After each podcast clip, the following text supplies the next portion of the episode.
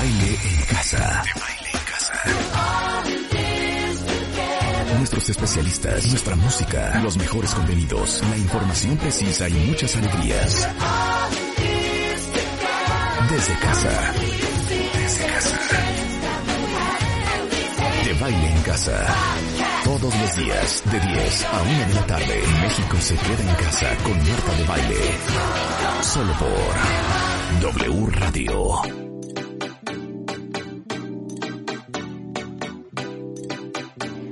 Buenos días México, bienvenidos a W Radio. Estamos en vivo a, a partir de este momento y hasta la 1 en punto de la tarde, transmitiendo para ustedes desde la Ciudad de México para el resto del país a través de la cadena W Radio, a través de wradio.com.mx y por supuesto a través del resto del mundo en nuestras plataformas en martadebaile.com, en podcast vía Spotify y bienvenidos a todos que hoy tenemos un programazo. Miren, hoy es martes del Rockstar del Amor, está con nosotros Mario Guerra y vamos a hablar de quién de ustedes tiene una pareja totalmente paranoica y vamos a hablar de eso. Hoy tenemos al doctor eh, Paco Moreno, que ustedes saben que es internista infectólogo del Centro Médico ABC, jefe de medicina interna del Hospital ABC y eh, él eh, es con quien hemos hablado los últimos seis meses del tema del COVID. Hoy, ¿qué es la inmunidad celular y por qué es una esperanza ante el COVID? Para todos los que no nos hemos contagiado de COVID, ¿será que tenemos inmunidad celular? Y nadie nos lo ha dicho. De eso vamos a hablar súper interesante con Paco Moreno. Pero vamos a empezar y en esto de Marta de Baile y W Radio Goes Global, nos vamos a ir, ¿saben hasta dónde? Hasta Uruguay, capital Rebeca. Montevideo, Marta, Uruguay. ¡Bravo, Rebeca! Es decir, Eres Uruguay. capaz, eres Es capaz. Sí, es- hay que decir Uruguay. Uruguay. Ahora, no quiero ofender a nuestro invitado, que es Ismael Linares, porque para ellos no es igual. Pero yo siento que los uruguayos hablan igual que los argentinos. ¿Eso es cierto, Ismael? Aquí ah, he de decir que hay algunas similitudes en el acento, sí, por supuesto, sobre todo con, el, con lo que se dice el porteño, ¿verdad? Con el bonaerense. Sí. Eso Pero, decías, Mar- pero ustedes pueden distinguir perfectamente, él es uruguayo, él es argentino. Sí, por supuesto. Hay una leve entonación, hay, un, hay algunas palabras sobre todo que enseguida, enseguida le quitan la máscara a aquel que esté tratando de fingir. que es uruguayo o que es argentino. Bueno, déjenme contarles por qué les conviene ser amigos de Ismael Linares. Él es profesor de oratoria, es autor del libro Cómo hablar en público y fundador de Palabrar, eh, una escuela especializada en la enseñanza de oratoria. Y hoy vamos todos a aprender a hablar en público, cuenta Y tengo a, le traje a Isma a cuatro alumnos. Tenemos el día de hoy a Julio Herrera, director en jefe internacional mundial de toda la plataforma online de martadebaile.com y sus afiliadas. Bienvenido, July, que llevas trabajando con nosotros cuánto tiempo, Julio? Cinco años y medio. Cinco años y medio, muy bien. Tenemos con nosotros a la editor in chief, o sea, la jefe editorial de toda la plataforma de revista MOA y todas sus variables. Natalie Rotterman es in the house. Hola, hola Marta, gracias por esta clase.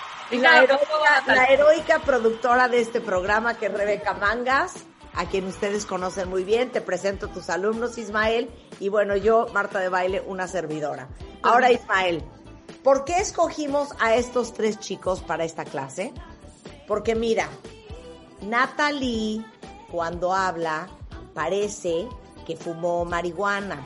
Y siempre la molestamos. Pero no le soples Ya. tips, que él lo detecte. No le Ah, digas. ok, que él detecte. Ok, perfecto. Claro. No te voy a decir nada. Ah, Ismael, no, a mí ya me programa. hundieron, ya ¿Por me qué? Yo, yo diré que fu- fumar, tomar, ma- tomar un poco de alcohol, oler un vaso de whisky ha sido un recurso que algunos oradores nerviosos han sabido utilizar, ¿verdad? ¿Ves? Ya ves. Oye. Isma, ¿por qué es tan importante saber hablar? Hablemos de hablar. Eh, a ver, primero porque es uno de los placeres que tenemos en la vida. Es una tragedia, de verdad, no poder comunicarse, del mismo modo que es una tragedia no poder comer chocolate, del mismo modo que es una tragedia no viajar, del mismo modo que es una tragedia no poder tomar una botella de vino con un amigo. Entonces, la primera función, el primer objetivo de la comunicación es divertirse. Ustedes acá mientras hablaban se estaban divirtiendo antes que nada. Entonces, como toda diversión, eh, es algo que, merece ser vivido. Y lamentablemente hay personas que, tienen ese, ese beneficio que nos da la vida totalmente inaccesible, totalmente vedado. Entonces, primero por eso es necesario aprender a hablar en público. Porque es divertido, es agradable, reconfortante. Eh, nos otorga sensaciones que no se pueden conseguir de otro modo. Pero yo también diría, Esma, que, que saber hablar te da autoridad, te da poder, te da respeto, te da admiración, hace que la gente te escuche más también. Sí, por supuesto, por supuesto. Pero mira, con respecto a eso, el respeto se puede conseguir de muchas maneras. Una persona puede ser un erudito, puede el que, el que descubra la, la, cura para el coronavirus va a ser una persona muy respetada, aunque no sepa hablar en público. Aunque, Marta, estoy de acuerdo, por supuesto. Eh, dadas dos personas con iguales capacidades, siempre va a ser más respetada la persona que mejor habla, siempre va a tener mejor cargo la persona que mejor habla, siempre va a tener mejor empatía, va a tener hasta incluso un mejor relacionamiento con su familia y con sus amigos, la persona que mejor se comunique. Pero a mí me gusta hacer mucho hincapié en, en este punto. Hay un tipo de, voy a utilizar esta palabra, hay un tipo de felicidad, ¿sí? Que otorga el escenario, el micrófono, el público, el aplauso, los imprevistos que suceden, a la que no se puede acceder de ninguna otra manera. Claro, claro. Oye, y aparte hay que saber hablar, no solamente, porque mucha gente dice, es que la verdad es que yo no necesito saber hablar, porque yo no soy una persona pública o porque yo necesariamente nunca, nunca, tengo la necesidad de hablar en frente de gente, es muy raro, pero no nos damos cuenta que todos deberíamos de saber hablar, porque en algún momento de la vida te tienes que sentar a hablar con alguien, a negociar un aumento de sueldo, a, pedirle matrimonio, a echar el, speech en la boda de un amigo, a, convencer a alguien de algo, eh, a presentar eh, los, eh, los, reportes de los números del siguiente trimestre de la compañía, eh, seguramente tendrás que dar unas palabras en el cóctel de, de diciembre de la oficina. O sea, todos siempre nos hemos visto expuestos en algún momento a tener que hablar en público. Y algo muy lindo que sucede es que e, esas situaciones que vos mencionabas muchas veces van a suceder de modo imprevisto. La oratoria no es como, bueno, como esta entrevista, por ejemplo, que teníamos día y hora, no es como el actor que sabe en qué momento va a salir a escena y tiene tiempo de calentar. Al orador no. Acá, ¿qué, ¿qué, le va a pasar para el que nos esté escuchando? Para los que dicen, no, yo nunca voy a tener que hablar en público. Van a estar el fin de semana en el evento de la empresa. La persona que estaba designada para hablar se va a poner nerviosa, se va a querer ir, va a bajar la llave general del hotel para que se corte la luz y les va a decir, por favor, salvame de esta, me siento mal. Y hay uno, sin preparación, frío, sin haber preparado siquiera el discurso, va a tener que hablar. Hay situaciones que suceden en la vida que uno las tiene que resolver improvisadamente. Por eso en oratoria se tiene que hacer mucho hincapié en la improvisación. Claro, porque aparte es Ay, sí, no sé qué, ay, que hable, que hable, que hable, que hable. Y tú por dentro diciendo, ¿qué pitos voy a decir? ¡Qué vergüenza! Empieza a subir como un magma a la cara y se pone todo colorado y uno no sabe qué va a decir. Más, entre menos quieres hablar, es como muy fácil. Yo creo que la gente como los presentadores, los conductores, detectan perfectamente a la única persona a la que más le teme hablar en público y a esa le toca hablar. O sea, es una ley que no sé cómo se llama, pero es una cosa que huele, que no sé cómo detectan y el más incómodo, el más nervioso, a él le toca hablar. Totalmente, sí, porque los conductores tienen esa malevolencia, ¿verdad? Ese olfato. Si quieren, eh, vamos explicando cuál es el método que usa Ismael eh, para enseñarle a sus alumnos a hablar. Pero ¿quieres irlo haciendo eh, junto con los ejercicios que le vas a hacer a los alumnos del día de hoy, Isma? Sí, por supuesto. Además, me doy cuenta de que tengo alumnos aquí que hacen un muy buen uso de la palabra, con lo cual me van a permitir que yo pise el acelerador, ¿verdad? Que le incorpore alguna dificultad que no sea de la primera clase. Ok, venga. Ok, vamos con el ejercicio número uno. Julio, Rebeca, Natalí, ¿están listos? Sí, Listo. yo también. Ok.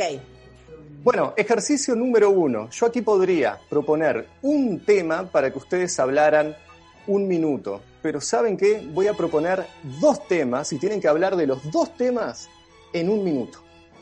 En un solo discurso. En un solo discurso. O sea, entre Entonces- nosotros o uno por uno.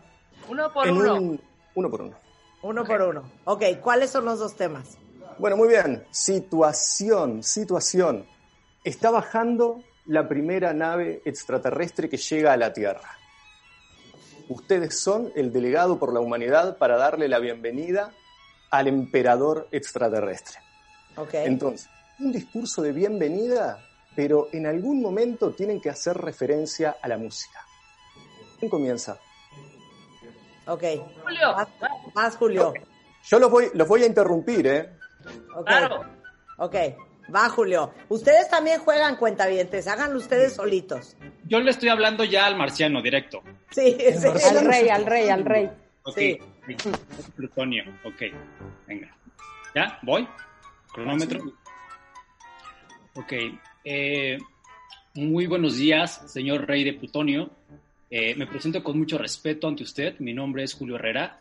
Soy el embajador internacional de la paz interplanetaria por el mundo y otras galaxias. Eh, es un honor para nosotros que por primera vez nos visiten desde una galaxia tan lejana. Eh, quiero decirles que a nombre mío, de mi organización y de toda la humanidad de este planeta, les damos la más cordial bienvenida. Es por eso que hemos preparado para ustedes algo muy especial. Una de las formas que nosotros tenemos de disfrutar, de comunicarnos y de llegar a los sentimientos más profundos entre nosotros es la música. Por eso hemos traído desde Viena a la orquesta más popular, que más hemos disfrutado y que más hemos gozado durante muchas generaciones para deleitarlos a ustedes, como un acto de buena fe y bienvenida a nuestro planeta. Que lo disfruten. Muy bien. Yo lo vi muy bien. Muy bien. Muy bien. A ver. Pero Ismael. aparte no pronunciou una palabra. Hay mucha gente que en este momento, Julio, te está envidiando, te lo juro. Sí. ¿Qué calificación? ¿Qué calificación Desde la improvisación más absoluta, aparte. Y acá es importante decir que después de que uno habla, evidentemente se le van a ocurrir cosas, ¿sabe? Porque una, uno es el discurso que uno va a decir, que uno piensa decir. Después el que efectivamente dice. Y que después el que caminando por ahí se da cuenta de que debió haber dicho. Claro. Todos estos pensamientos para el orador son perjudiciales.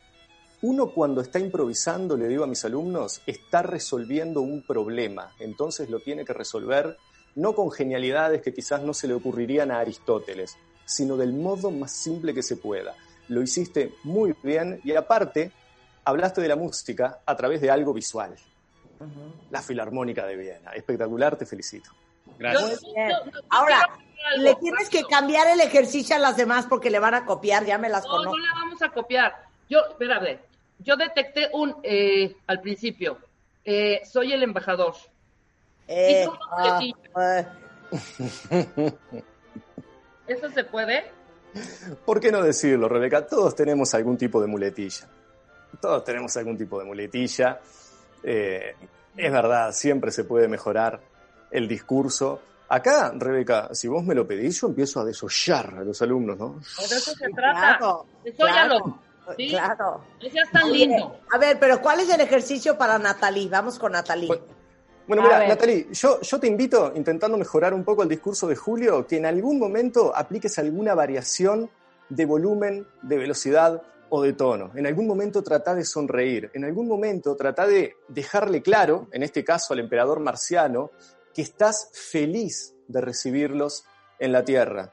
Pero me acaban de decir que cambiemos el ejercicio, o yo escuché mal. Sí, sí, cambiamos el ejercicio. Cada quien un ejercicio diferente. O sea, mismo ejercicio, diferentes temas. Di- diferente tema. ok. Entonces, ahora, siguiente ejercicio.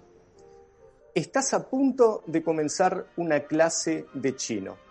Le tenés que explicar a tus alumnos por qué es importante aprender chino, pero eso lo tenés que vincular con la prehistoria. En algún momento tiene que aparecer en esa charla una referencia a la prehistoria. Ok. Vas, Natalie. Ok. Entonces son mis alumnos universitarios. Sí. Ok, aquí Entusiasmo. Nada sustituye al entusiasmo en oratoria. Háblame Ok. del chino como si fuera lo mejor que se pudiera aprender en la vida de una persona. Claro. Bueno, pues buenos días, alumnos de Harvard. Sean bienvenidos. La selección no fue fácil. Déjenme decirles que estaban entre una lista de 300 mil alumnos queriendo estudiar mandarín. Es el futuro, es el futuro. Y no se los voy a decir antes de contarles qué sucedió en la prehistoria para que la población china realmente abarque hoy en día el 40% del planeta Tierra. ¿Y por qué es tan importante este idioma? En la prehistoria, si ustedes saben, las placas tectónicas se fueron separando y tal parece ser que la de Asia nada más no se separó. Entonces quedó un continente completamente gigantesco y ahí se concentró la mayor parte de la población. ¿Qué sucede hoy en día y qué sucede en nuestro futuro? Que el mandarín va a ser el único idioma que se hable en este planeta en el 3050. Entonces, otra vez los felicito por haber pasado una selección tan, tan competida y tan complicada como ustedes saben que lo fue. Este idioma les va a salvar la vida, les va a abrir puertas, los va a llevar a lugares que ustedes nunca esperaron. Pero eso sí, fácil no es. La clase consta de seis módulos y cada módulo dura un año y medio. Mucha suerte, mucha suerte a todos estos 30 alumnos seleccionados. Y bueno, comenzamos, comenzamos con la primera clase. Les pido por favor que se pongan de pie, que tomen sus palillos chinos y que hagan una reverencia. Muy bien. Bien. Pero Bien. A ver, a- acá me han engañado, me han engañado. Me dijeron que no, me dijeron que yo iba a encontrar algunos elementos para mejorar. Y lo cierto es que no, hablan muy bien. Hay un error muy frecuente que es que el final no se nota. Hay oradores que cuando empiezan a hablar se dan cuenta de que después no solamente iba a ser difícil comenzar, sino también terminar con el discurso. Entonces, cuando llegan al final, lo terminan de forma abrupta. ¿Qué es terminar un discurso de forma abrupta? Es esto. ¿qué es eso? Dios mío. hay, hay, hay oradores que simplemente se callan. A lo sumo dicen, eh, bueno, no sé si alguien tiene alguna pregunta para hacer. Ay, Viene no, ahí el maestro cállate, de ceremonias a rescatarte, ¿viste? Claro. Bueno, ustedes no han cometido ese error. El final se ha notado claramente. El público sabe cuándo tiene que aplaudir. Es como en la claro. música. El, El público tan, tiene que saber tan. cuándo tiene que aplaudir, claro. Todo, incluso en la comedia, eso es muy importante el timing, ¿no? De que tú les des un pequeño bajoncito para que sepan que ahí viene la risa, que ahí terminó el chiste. Exacto. Por supuesto. Ok. Se dice de los ¿Cómo que actores. dices, ok, este, pues terminamos, alguien tiene una pregunta así. O sea, dicen terminamos. Claro. Sí. Es como el, el pianista cuando está tocando una pieza y se pone de pie cuando termina. Claro, mucha gente no sabe cuándo aplaudir. El orador Claro. tiene que dejar claro ese momento y lo tiene que anticipar un poquito antes, A porque ver, nadie, ejemplo. nadie se aburre ni en el inicio ni en el final del discurso, ¿verdad? Piénsenlo en una clase, cuando estaban en una clase. El profesor les dice, ya para terminar, un último tema y los dejo ir rapidito. Ahí todo el mundo se despierta. Entonces el orador se tiene que valer de, de esa realidad. Hay un ejemplo de Kennedy increíble, que hablando en Berlín, fíjate, en Berlín, en la calle, respetó tanto este principio de dejar claro el final, que no solamente terminó con la palabra, sino que también empezó a irse del escenario antes de terminar, con lo cual sus últimas palabras las dijo fuera del micrófono y no se escucharon. Pero hasta ese punto es importante. Él quería que visualmente la gente viera, no solamente comprendiera con el oído, que el discurso estaba terminando. Wow. Oh, claro. O sea, danos un ejemplo de un discurso ahorita bien terminado y un discurso mal terminado. La última parte. Imagínense que yo estuviera hablando de oratoria eh, termino de explicar una técnica cualquiera, hablaba recién acerca de las variaciones de velocidad, entonces les estoy diciendo a mis alumnos que cuando están hablando en público tienen que aplicar alguna variación de velocidad, en algún momento tienen que hablar más rápido para en otro momento hablar más lento y con esto terminamos. Es un discurso, es un final que suena mal.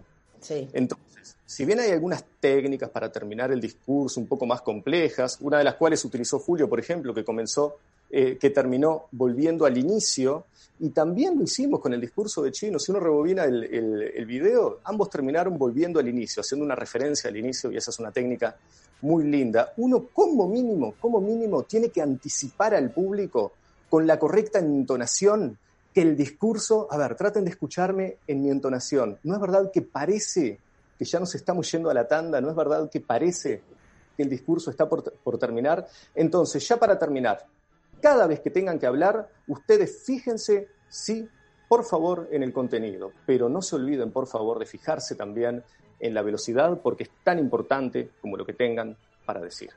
Muchas gracias. Y el muchas gracias es el punto final que no deja lugar a dudas. Claro. En oratoria hay algunas cosas que parecen fáciles y no lo son. Hay otras que parecen difíciles y son en realidad fáciles. La entonación del final, cuando uno la explica, parece muy fácil. Bárbaro, me paro y lo hago a la primera. No, es algo que hay que practicarlo. No es tan sencillo como suena. Claro. Porque al final, lo más importante para todos ustedes es entender que el futuro está en sus manos. Muchas gracias. Exacto. Ok, va Rebeca, va Rebeca, va Rebeca. Eso, eso sonó, sonó como un final. Muy bien. Bueno, Rebeca, siguiente ejercicio. Estoy lista. Dibujo un triángulo. Dibujo un triángulo. Ese es el tema uno. Un triángulo dibujado en un pizarrón. Y el segundo tema es el futuro de México. Santísimo Sacramento del Antar, gracias, ¿eh? ok, va Rebeca. Gran inicio, Rebeca. ¿Qué soy? ¿Una maestra o qué soy? ¿Nada? Una alumna que está exponiendo. Ok. Buenas tardes, compañeros.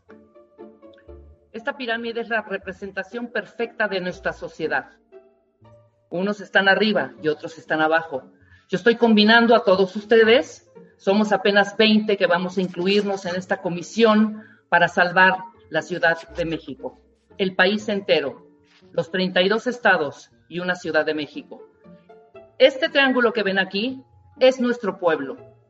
Como verán, hasta arriba están los poderosos, en medio la clase media y hasta abajo, desafortunadamente, los que pocos tienen, los que poco acceso tienen a la cultura, a la educación, a la salud, a la seguridad del país.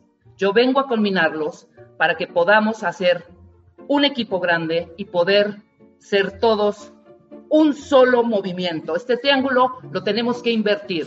Tenemos nosotros que lograr que el país crezca, que el país no dé marcha atrás, que con todos nuestros granitos de arena empujemos a este país.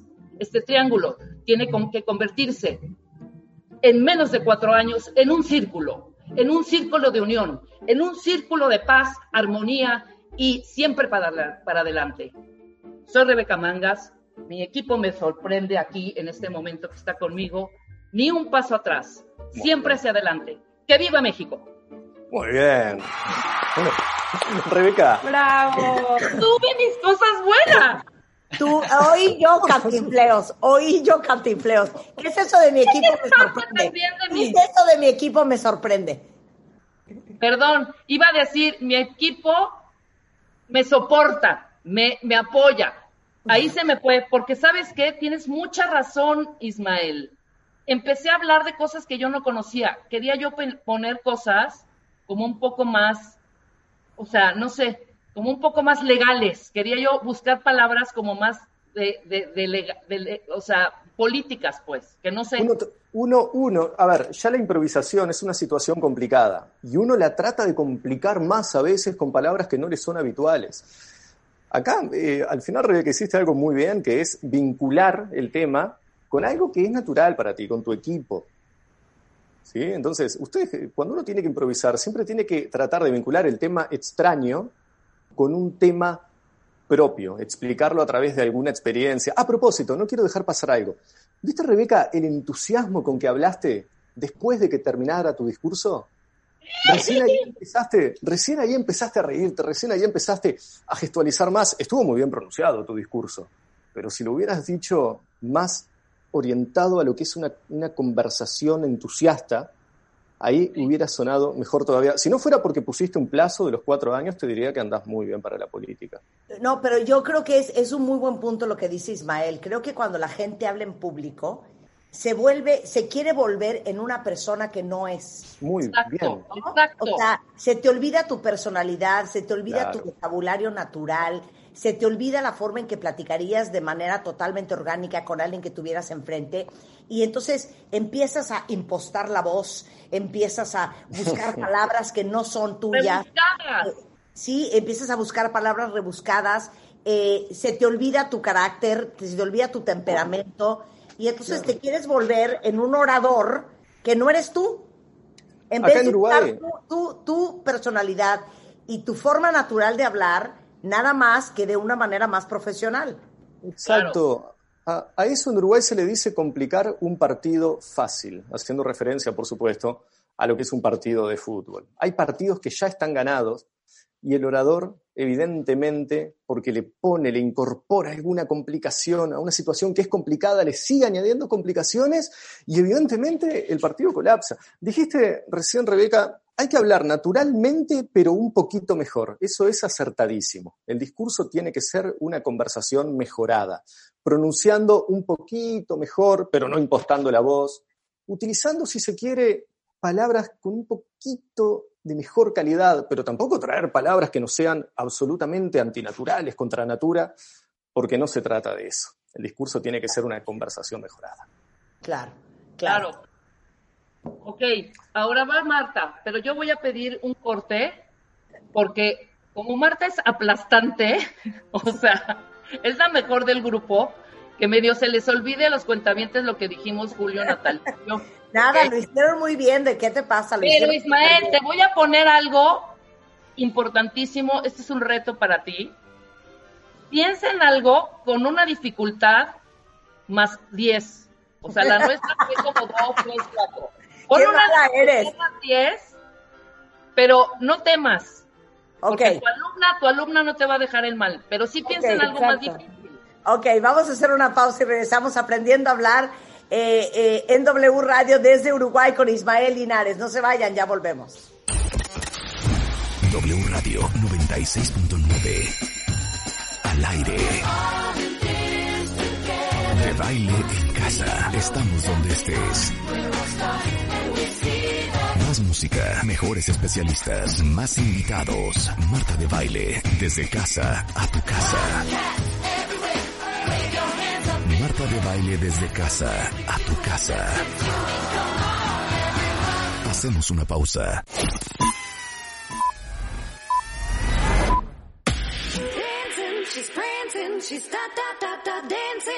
Estamos donde estés. Marta de baile, al aire, solo por W Radio 96.9. Estamos de vuelta.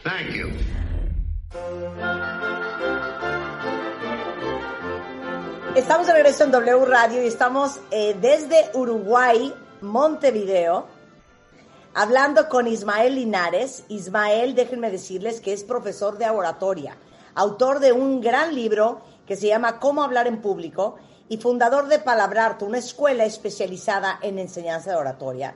Y hoy estamos hablando con todos ustedes de la importancia que tiene saber hablar y cómo hace una diferencia en la vida de cualquiera cuando donde te pongan, a la hora que te pongan, enfrente de quien te pongan, tú sabes qué decir y cómo decirlo. Y eso estamos aprendiendo hoy. Tenemos a tres grandes alumnos, Rebeca Mangas, Natalie Rotterman, Julio Herrera, que están aprendiendo junto conmigo, eh, con Ismael Linares, el arte de hablar. Ismael, entonces me toca a mí. Tengo Sí, le miedo. toca a Marta. Tengo miedo. Tengo miedo. Ok. Sí, voy, Y voy a poner un tema benevolente, sin demasiada dificultad. Imagínate, Marta, que te acabas de enterar que no existe vida después de la muerte.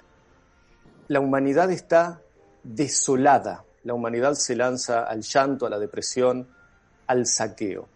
Vos tenés que reconocer esa realidad en tu discurso, pero al mismo tiempo transmitir un mensaje de esperanza. Fucking fucker. ok, venga. Tiempo.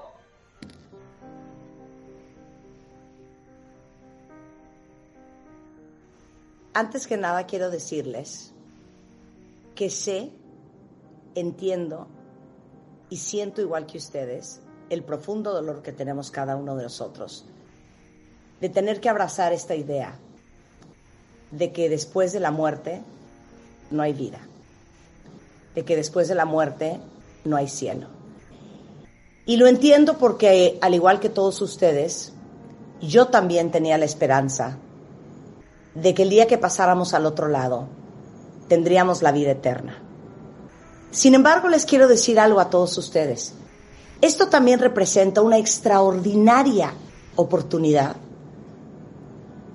para hoy más que nunca apreciar los años de vida que sí tenemos, para mirar el hoy y darnos cuenta de lo que sí hay, para no perder un solo momento de esta vida que hoy sí tenemos, para disfrutar y gozar y vivir y amar y aprovechar cada instante de nuestro paso por esta tierra.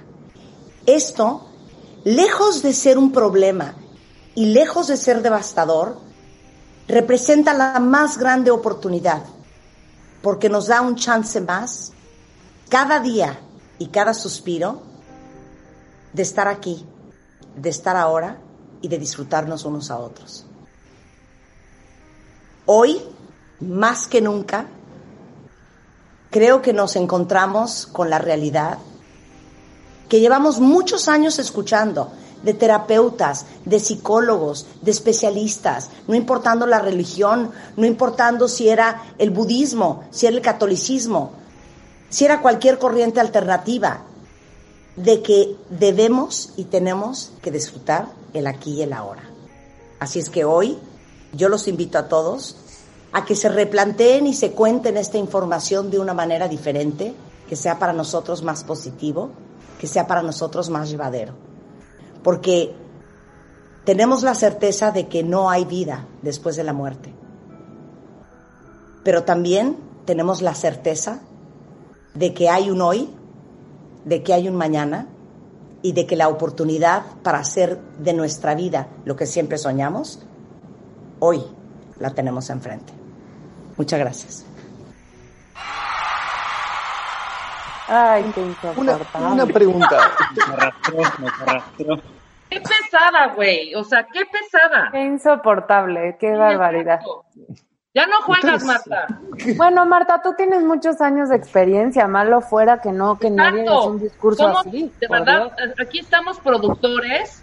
Pero a ver, el, el profesor no ha dicho nada, igual y me reprueba. Porque está No, atónito, no está estaba, atónito. Que te quería decir que si quería ser tu novia. Así estaba. Ismael, ¿alguna observación? Les iba a preguntar, después coordinamos y cuando quieran me dan un curso de oratoria. Si tienen algún, algún rinconcito libre en la agenda, muy bien este discurso, muy bien este discurso. Bueno, por ahí Rebeca estaba jugando, me parece, con algo así como ir al grano. Mira, Marta, podrías saber, a ver, porque no vamos aquí a destacar solamente lo bueno. Van a pensar al final que nos estamos tirando flores. Este discurso estuvo muy bien, no lo voy a venir a descubrir yo. Lo podrías haber dicho quizás con la mitad de las palabras que utilizaste. 100%, yo soy muy rollera. Y acá, acá yo quiero destacar algo. Quiero que, que todos noten cómo, cómo Marta partió de la misma realidad y solamente, solamente, no con hechos reales, solamente con la palabra le dio un nuevo significado. Entonces yo, yo invito a todo el público a pensar cómo eso se puede trasladar a cualquier ámbito de la vida. Una pelea con la pareja, dependiendo de las palabras con que uno le dé significado, puede representar cosas diametralmente opuestas. Encontrarse con una persona, perder el trabajo, la crisis del coronavirus, todo dependiendo de cómo uno lo explique, adquiere un significado que después repercute, sí, en el modo en que uno se enfrenta a la realidad con los hechos y con sus acciones, ¿verdad? Claro. Ahora, dime una cosa. Hay como, como puntos muy claros de, de dar un buen discurso, lo que debes y no debes hacer, no importando cuál sea el tema o cuál sea la dinámica o cuál sea el ejercicio. Sí, por supuesto. Por A ver, supuesto. hay, hay algunos elementos que si el orador los respeta, es muy probable que el discurso ande muy bien. Y sobre todo hay algunos que si el orador no respeta, no importa qué tan bueno sea el discurso, lo arruina completamente. Claro.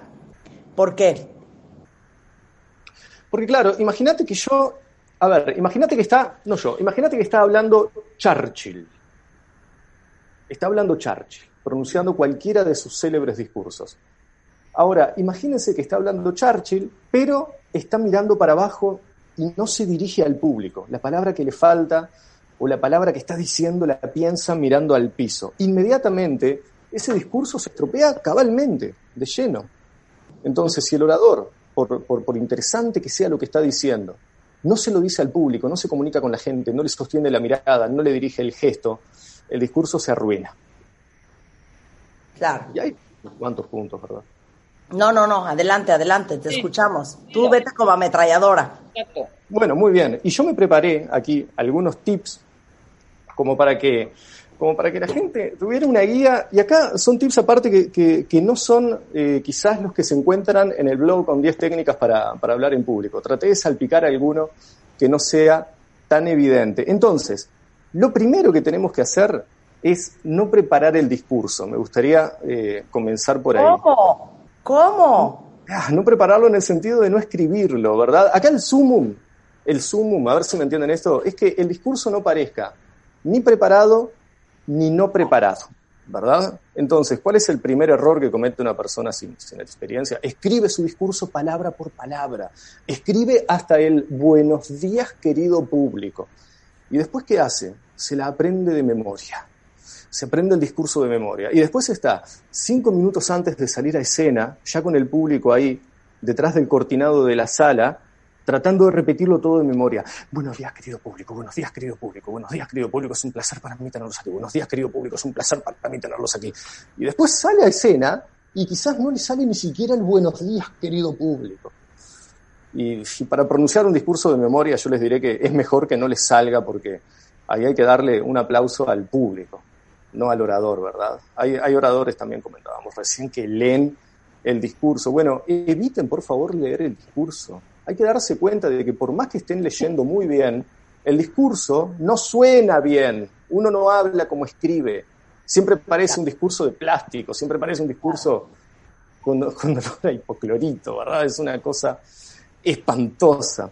Entonces, avanzando, ganar el, a ver tenemos otro punto entonces a ver ganar... no se prepara el discurso quiero aclarar eso no, yo en mi vida en mi vida preparo un discurso o sea me pongo muy nerviosa si tengo algo preestablecido porque creo que eso claro. también cuando preparas un discurso por más que lo hayas escrito tú le quitas el corazón le quitas claro. hablar del corazón y, y de repente estás súper apasionado diciendo lo que quieres decir y de repente si lo tenías preparado te acuerdas que te brincaste el punto 2, entonces te quieres brincar al punto 2, entonces haces un desmadre y se hace un cagadero.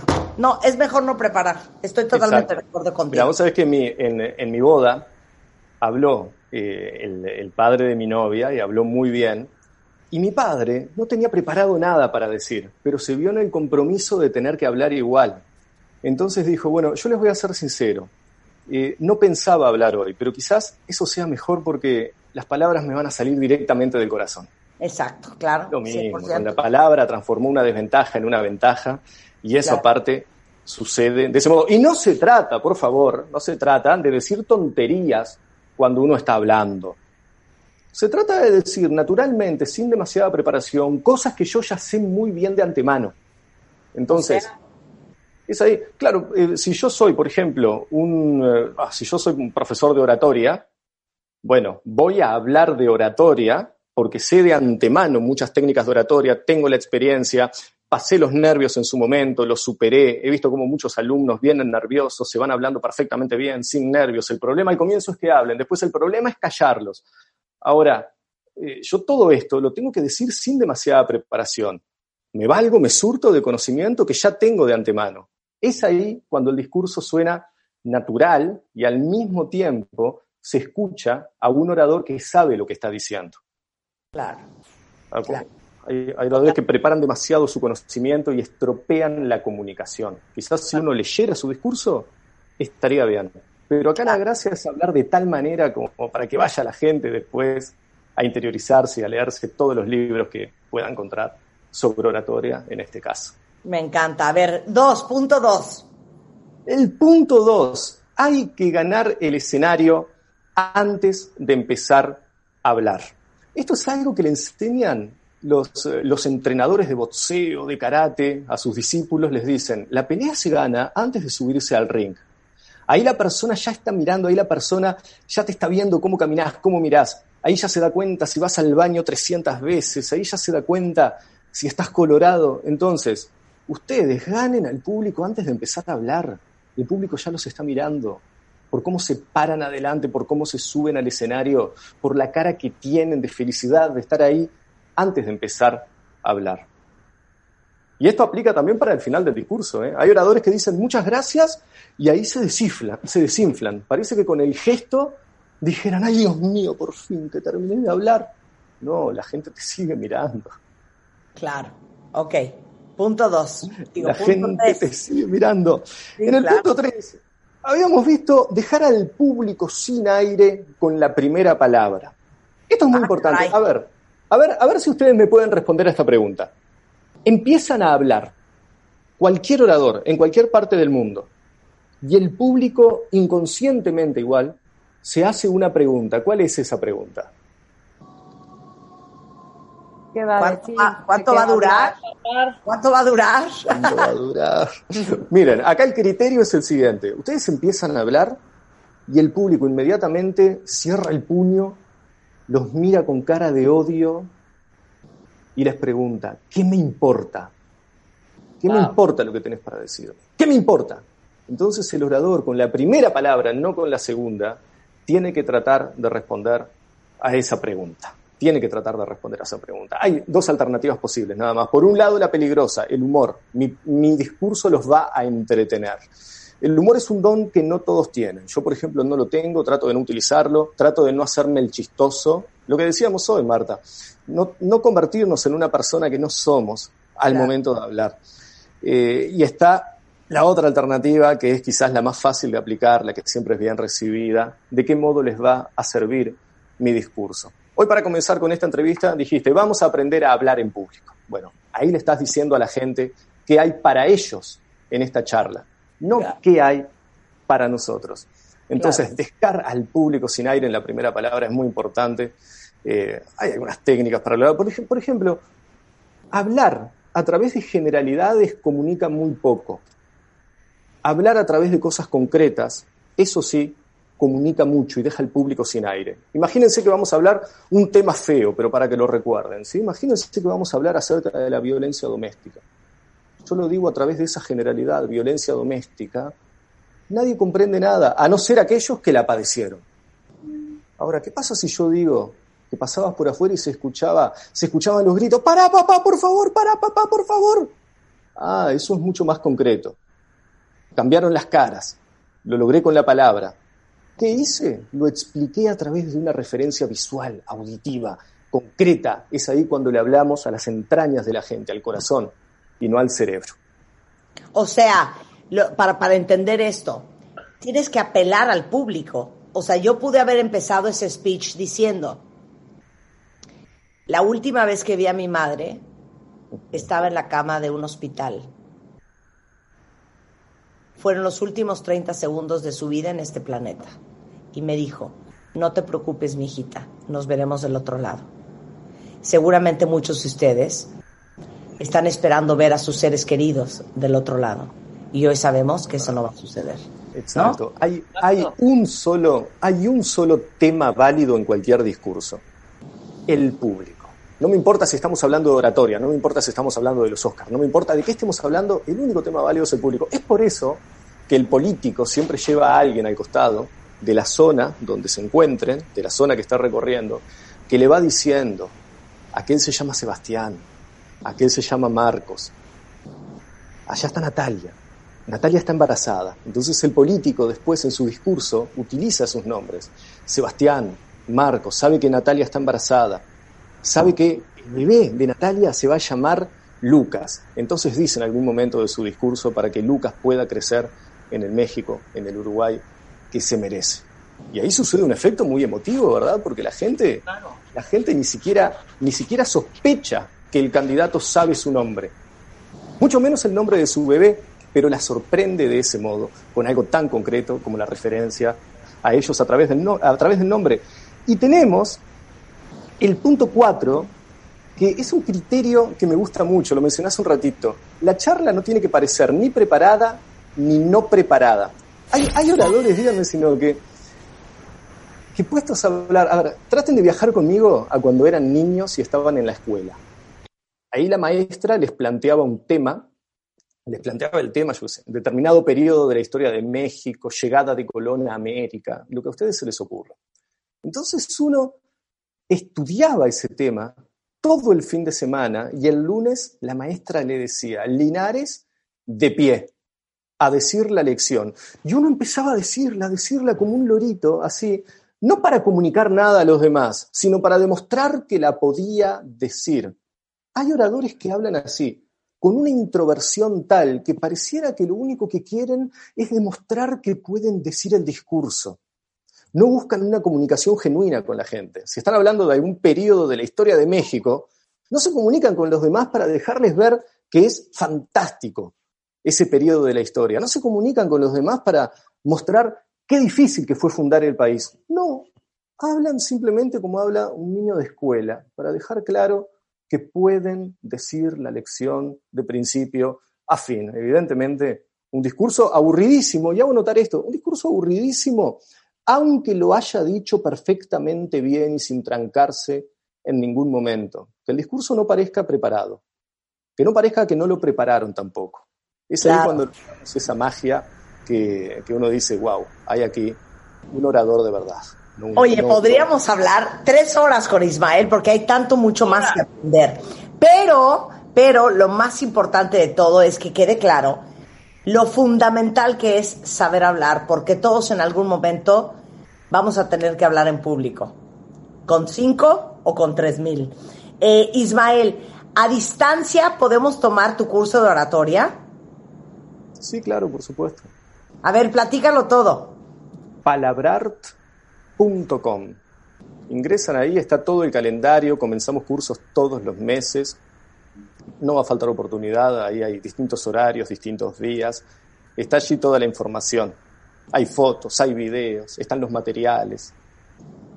Buenísimo, entonces palabrar.com por si alguien quiere unirse a los cursos de oratoria de Ismael Linares. Igualmente en Instagram y en YouTube es palabrart y nuevamente palabrar.com. Ismael, qué gusto conocerte. Mil gracias por estas mini clases. Qué divertido, pero oigan, no crean que esto es lo único que hay que aprender. Hay mucho más para saber hablar en público y lo pueden aprender con eh, Ismael Linares. Ismael, te mandamos un gran beso hasta Uruguay. Muchísimas gracias. Muchas gracias, Marta. Encantado, un gusto de corazón. No, igualmente. Con esto, cuenta hacemos una pausa. Regresando, ¿será que tenemos inmunidad celular y que todos los que no nos ha dado COVID es porque la tendríamos? Bueno, de eso vamos a hablar regresando con Paco Moreno. ¿Cómo saber si la tienes o no? Al volver en W Radio, no se vayan. ¿Por qué engañar? ¿Por qué engañar? ¿Por qué engañamos? Este mes, en Revista MOA, la infidelidad. Que si las mujeres, que si los hombres, que si el amante, los países, las profesiones, las edades. ¿Por qué duele tanto y cómo se supera? Además, ¿te volviste un COVID workaholic? Aprende a poner límites a tu chamba. Y te contamos los peligros físicos, emocionales y mentales de vivírtela sentado para que te levantes, pero ya. Mua Agosto, una edición para llorar, sanar y carcajearte en el proceso. Una revista de Marta de Baile.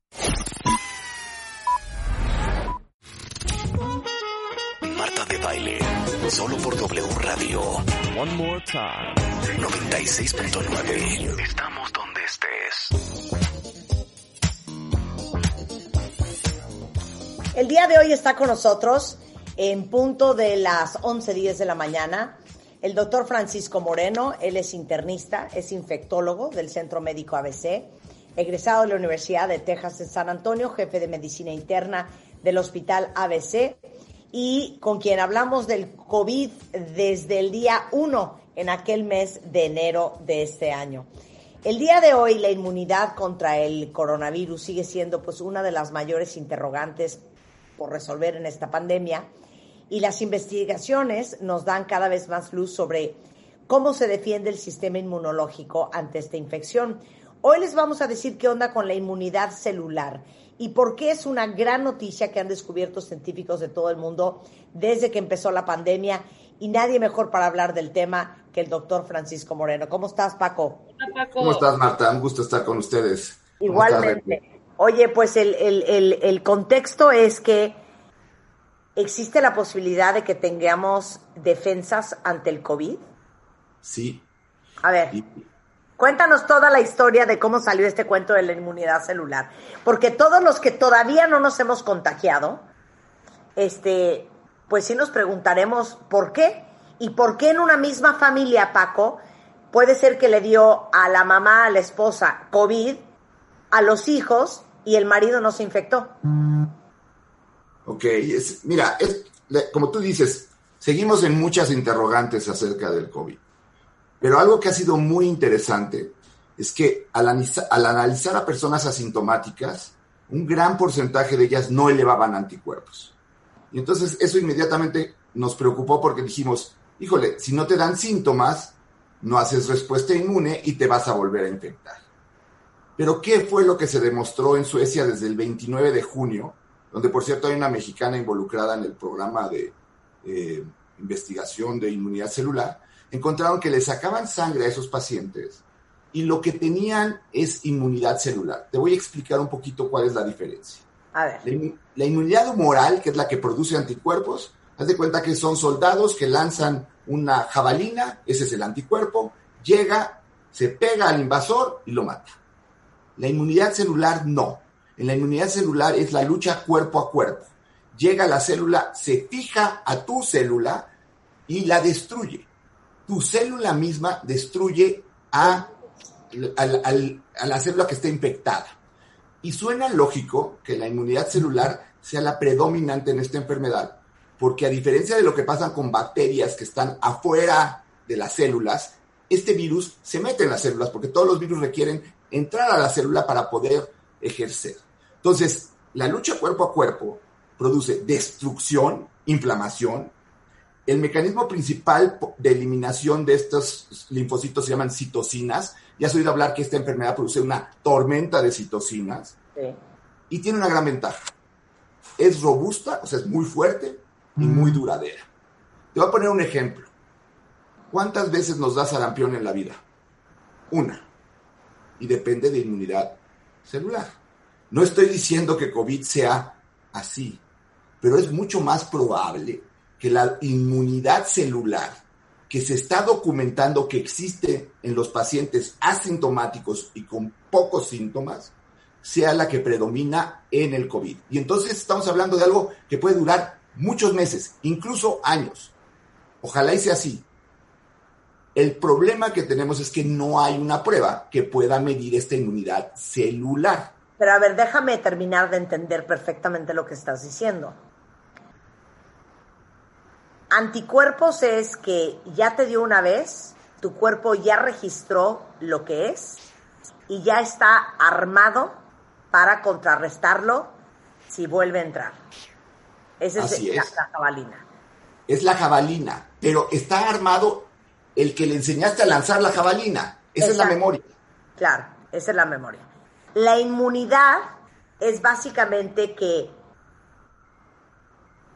tus células sí se van a contagiar, pero otras células van a contrarrestar este contagio y lo va a eliminar. Así es, pero guardan memoria.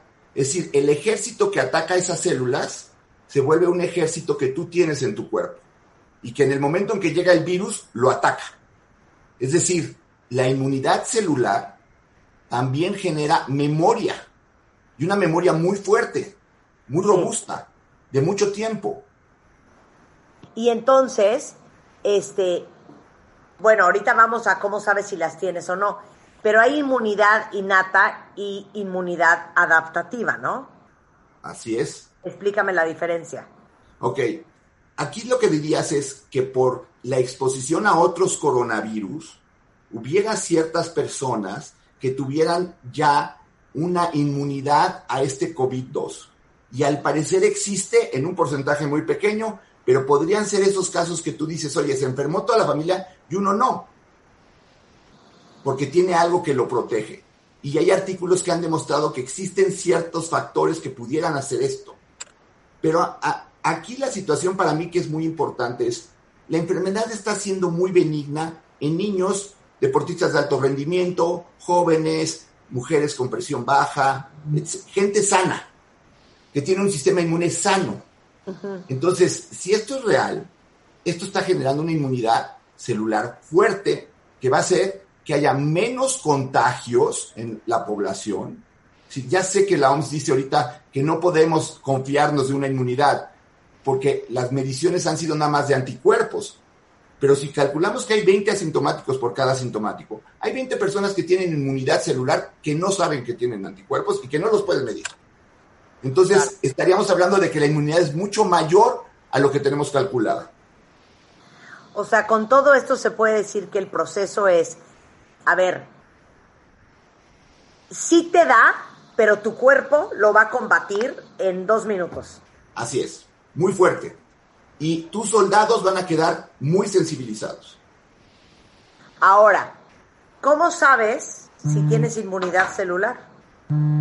Eso es lo que necesitamos, tener una prueba que determine esto. Y esto, ayer hubo un reporte de la Universidad de Leicester en, en, eh, el Reino Unido que encontraron una forma de empezar a medir esto. Si esto se logra, pues esa prueba va a ser muy importante tenerla porque entonces vas a poder medir la inmunidad celular de todos los que pensamos que pudieron estar contagiados. Eh, porque desafortunadamente de los que pensamos que pudieran estar contagiados, les mides anticuerpos y hay por lo menos un 30-40% que no elevan anticuerpos. Entonces, esos no sabes si ya estuvieron infectados o no. Ese es el problema, que, mira, yo también he oído muchos casos de gente que dice, es que te lo juro que yo siento que yo lo tuve. Que Siento que yo lo tuve en febrero, siento que yo lo tuve en marzo, y que a lo mejor presentaron síntomas y se hicieron demasiado tarde la prueba de anticuerpos y explica cuánto tiempo es efectivo la, la, la, la prueba de anticuerpos. Rebeca y yo juramos que tuvimos COVID en el mes de marzo, porque yo me estaba muriendo y Rebeca se sentía también fatal. Pero cuando nos hacemos la prueba de anticuerpos en el mes de junio, nos salen negativos y explica el tema de las pruebas de anticuerpos. Sí, por dos razones. Porque se ha demostrado que hay un porcentaje que aunque te dé, no elevas anticuerpos, pudieran haber sido ustedes dos de esas. O también lo que se ha demostrado es que elevas anticuerpos y muy rápido en esta enfermedad se empiezan a bajar. Entonces, ¿cuál es la realidad de, esta, de esto que hemos encontrado? Que la medición de anticuerpos no es tan útil, no es tan útil como pensamos que iba a ser. La medición de anticuerpos pensábamos que iba a ser una manera de darnos a nosotros la seguridad de que ya habíamos estado contagiados y que éramos inmunes. Y esto no está sucediendo. Pero entonces, ¿por qué han pasado ocho meses? Tienes más de 14 millones de gentes que se han recuperado de COVID y no hay una evidencia clara de segundos casos. Todos son anecdóticos. Porque luego les preguntas, oye, ¿por qué dices que te dio COVID dos veces? Es que me hice la prueba de cassette y ahí dijo que sí y luego no tuve síntomas, pero luego me volvió a dar. No, nunca te dio. La prueba de cassette fue una falsa positiva. O seguiste eliminando el virus por largo tiempo, que fragmentos virales. O sea, hay gente que la, la prueba diagnóstica le puede seguir siendo positiva por 80 días y no es contagiosa, porque está eliminando fragmentos virales. Entonces, la verdad es que si hubiera segundas, segundas infecciones, ya ahorita lo sabríamos. Claro, claro. Y eso todavía no está claro. Oye, ahora dime otra cosa. Eh, ¿No han podido sacar un perfil de la gente pareciera que tiene inmunidad celular para saber más o menos quiénes son?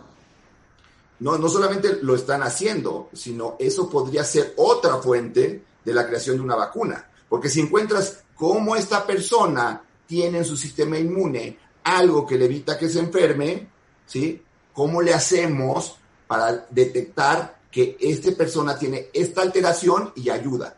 En VIH ocurrió. En VIH hay lo que se llaman los elite controllers, que no tienen carga viral nunca. Se infectan y no producen ninguna alteración en su sistema inmune, nunca se eleva la carga viral. Y también en parte a eso se han buscado tratamientos que han ido dirigidos a eso. Entonces, se están estudiando este grupo de gentes, pero apenas se están empezando a, a reconocer y no es algo muy frecuente, o sea, es algo muy eventual. Lo que sí es frecuente es que te enfermes y no eleves anticuerpos, pero eso no quiere decir que eres sensible. Claro, claro, Claro. claro. Pero entonces no hay ningún... Hemos notado que la gente que es asintomática y que probablemente pueda tener inmunidad celular son aquellos de tales y tales edades, con tales y tales estados de salud, ¿no? La mayor parte de los asintomáticos son niños, jóvenes, deportistas de alto rendimiento. Ellos hemos visto que son con mucha mayor frecuencia asintomáticos. Y algo que ha ayudado mucho es, por ejemplo, el fútbol. Y te explico. Lo que ha pasado con el fútbol en diferentes ligas del mundo es que les hacen pruebas cada semana para ver este, si pueden jugar o no. Y resulta que hacen pruebas y encuentran que hay seis que tienen COVID, pero no tienen ningún síntoma y son deportistas de alto rendimiento. En los niños ha sido más difícil porque no es tan fácil haciendo a un niño de 3, 4 años análisis de estos, de meterles un cotonete hasta arriba para ver cómo están. Pero la realidad es que hay un gran número de personas asintomáticas que no se detectan. Entonces, si tú me dices, ¿cómo está la inmunidad en el mundo? Yo no puedo decir que es muy alta, pero tampoco compro lo que dicen de que es muy baja. Porque no tenemos un instrumento de medición de inmunidad para el COVID, claro. Claro. Y esta, este asintomático, nada más para recapitular un poco, porque de pronto es así, no, es que se enfermó tan grave porque la carga viral que recibió era enorme. ¿Existe eso? Sí, y eso que dices, qué bien que lo dices, Rebe, porque es uno de los argumentos extras para usar cubrebocas. Claro. O algo. ¿Quiénes son de los que más afectados han resultado en esta pandemia? Los trabajadores de la salud. ¿Por qué? Porque recibes al paciente grave que tiene una carga viral amplia, que si tú te descuidas y tienes un contagio, recibes una carga viral amplia. Si tú usas cubrebocas y la otra persona tiene COVID y tose, algo se va a filtrar aquí, pero algo te lo va a detener. Y de esa manera tú puedes disminuir la carga viral que adquieres. No es lo mismo que adquieres un millón de partículas virales que adquieras 100 partículas virales, por decir un número. No, no estoy diciendo que así sea, pero Claro. metafóricamente así es. Entonces, sí la carga viral puede ser un factor que contribuye a la gravedad de la enfermedad. Y, Y otra vez, el cubrebocas. del cubrebocas.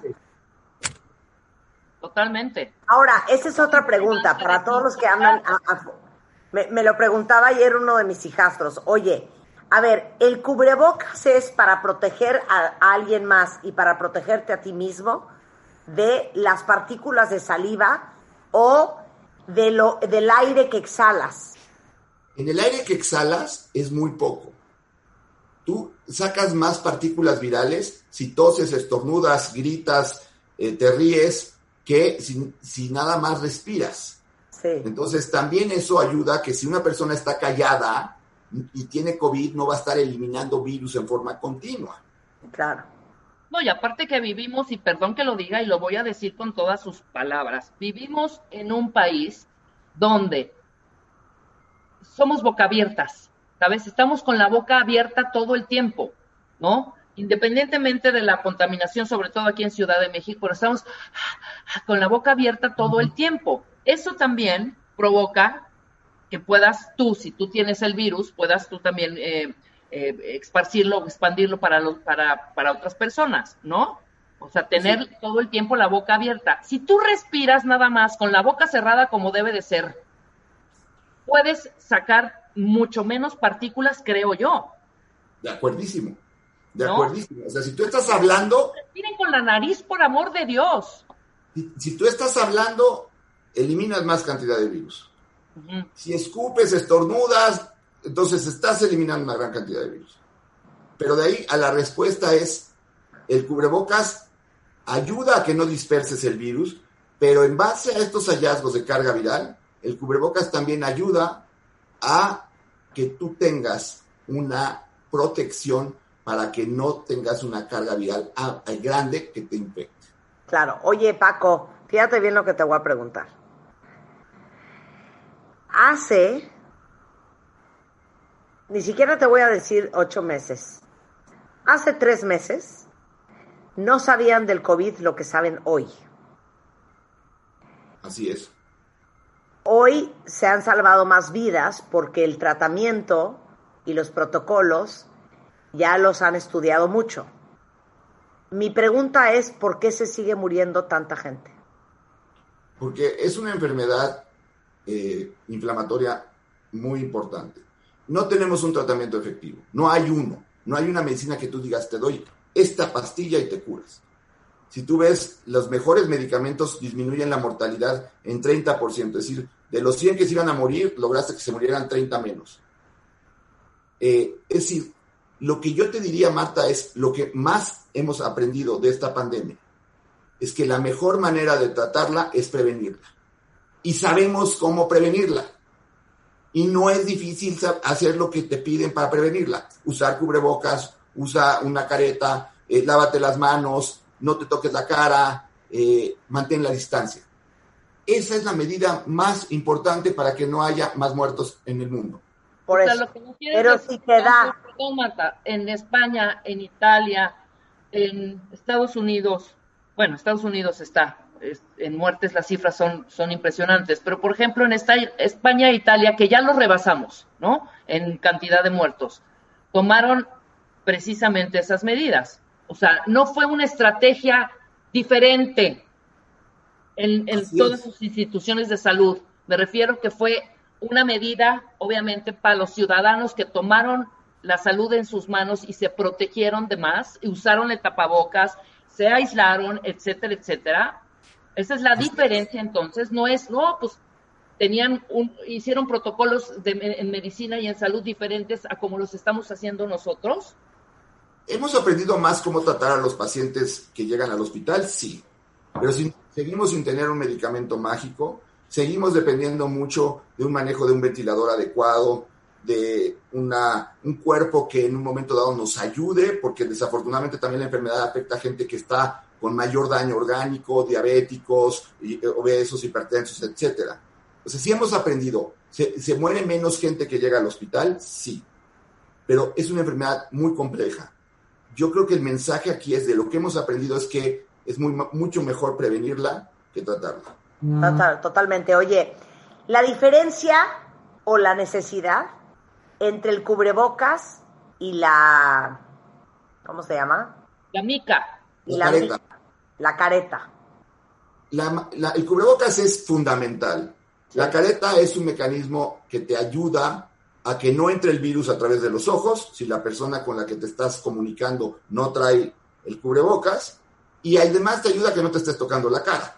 Entonces, en muchos lugares, hay un estudio que hicieron en Los Ángeles, en unas estéticas, en donde todos los trabajadores usaban caretas, cubrebocas y lavado de manos. Y lograron que durante dos meses atendieran más de dos mil personas y ninguno se contagió. Entonces, sí sirve. Claro. Oye, ¿por qué México sigue teniendo un índice tan alto de mortalidad por cada 100 mil contagiados? Estamos en 10.9. Pues mira, yo creo que es multifactorial, yo creo que la gente llega tarde a los hospitales, yo creo que se está atendiendo en algunos hospitales que no tienen los recursos para atender este tipo de pacientes. Eh, yo creo que aquí hay una situación tanto del tipo de población que tenemos como de la eh, pues, atención médica que se ha dado. Desafortunadamente, no hay los recursos para atender a estos pacientes en cualquier lugar. Son pacientes que requieren de una infraestructura de terapia intensiva, de medicina crítica muy fuerte. Claro. Oye, tuiteaste que iba en descenso. Sí. Al menos aquí en la Ciudad de México es lo que vemos. Eh, 266 muertos en las últimas 24 horas a nivel nacional, 3.500 sí, eh, 3.571 contagios en las últimas 24 horas. La cuestión aquí es que se están haciendo menos pruebas, eso también lo sabemos. Pero Claro. se están haciendo menos pruebas porque también las pruebas se restringen para pacientes que llegan al hospital. Entonces están llegando menos al hospital, pues están haciendo menos pruebas. Aquí es un feeling, porque yo no tengo eh, cifras para decir si está bajando. Claro. Ahora sí que todos estamos a ojo de buen cubero. Paco, muchísimas gracias. Cuando sepas más sobre la inmunidad celular, por favor no dejes de contarnos. Eh, déjenme decirles que si ustedes necesitan contactar al doctor Paco Moreno, eh, es infectólogo, pero ya es casi, podría decir yo, especialista en COVID. Eh, Hospital ABC de Observatorio es 2614-4681. 2614-4681 y es DR Paco Moreno 1 en Twitter por si lo quieren contactar. Este, y eh, bueno, estaremos al pendiente sobre el tema de la inmunidad celular en cualquier momento que tengamos más información. Créanme que se los vamos a hacer saber. Así como en enero tocamos el tema del COVID, cuando esto todavía ni siquiera empezaba con el doctor Moreno, antes básicamente que nadie. Este, con esto, cuentavientes, eh, vamos a hacer una pausa y regresando, tenemos a Mario Guerra el día de hoy. Ustedes tienen una pareja paranoica. De eso vamos a hablar, entre otras alegrías. No se vayan, ya volvemos. W Radio 96.9. Al aire. De baile en casa. Estamos donde estés. Más música, mejores especialistas, más invitados. Marta de baile. Desde casa a tu casa. Marta de baile desde casa a tu casa. Hacemos una pausa.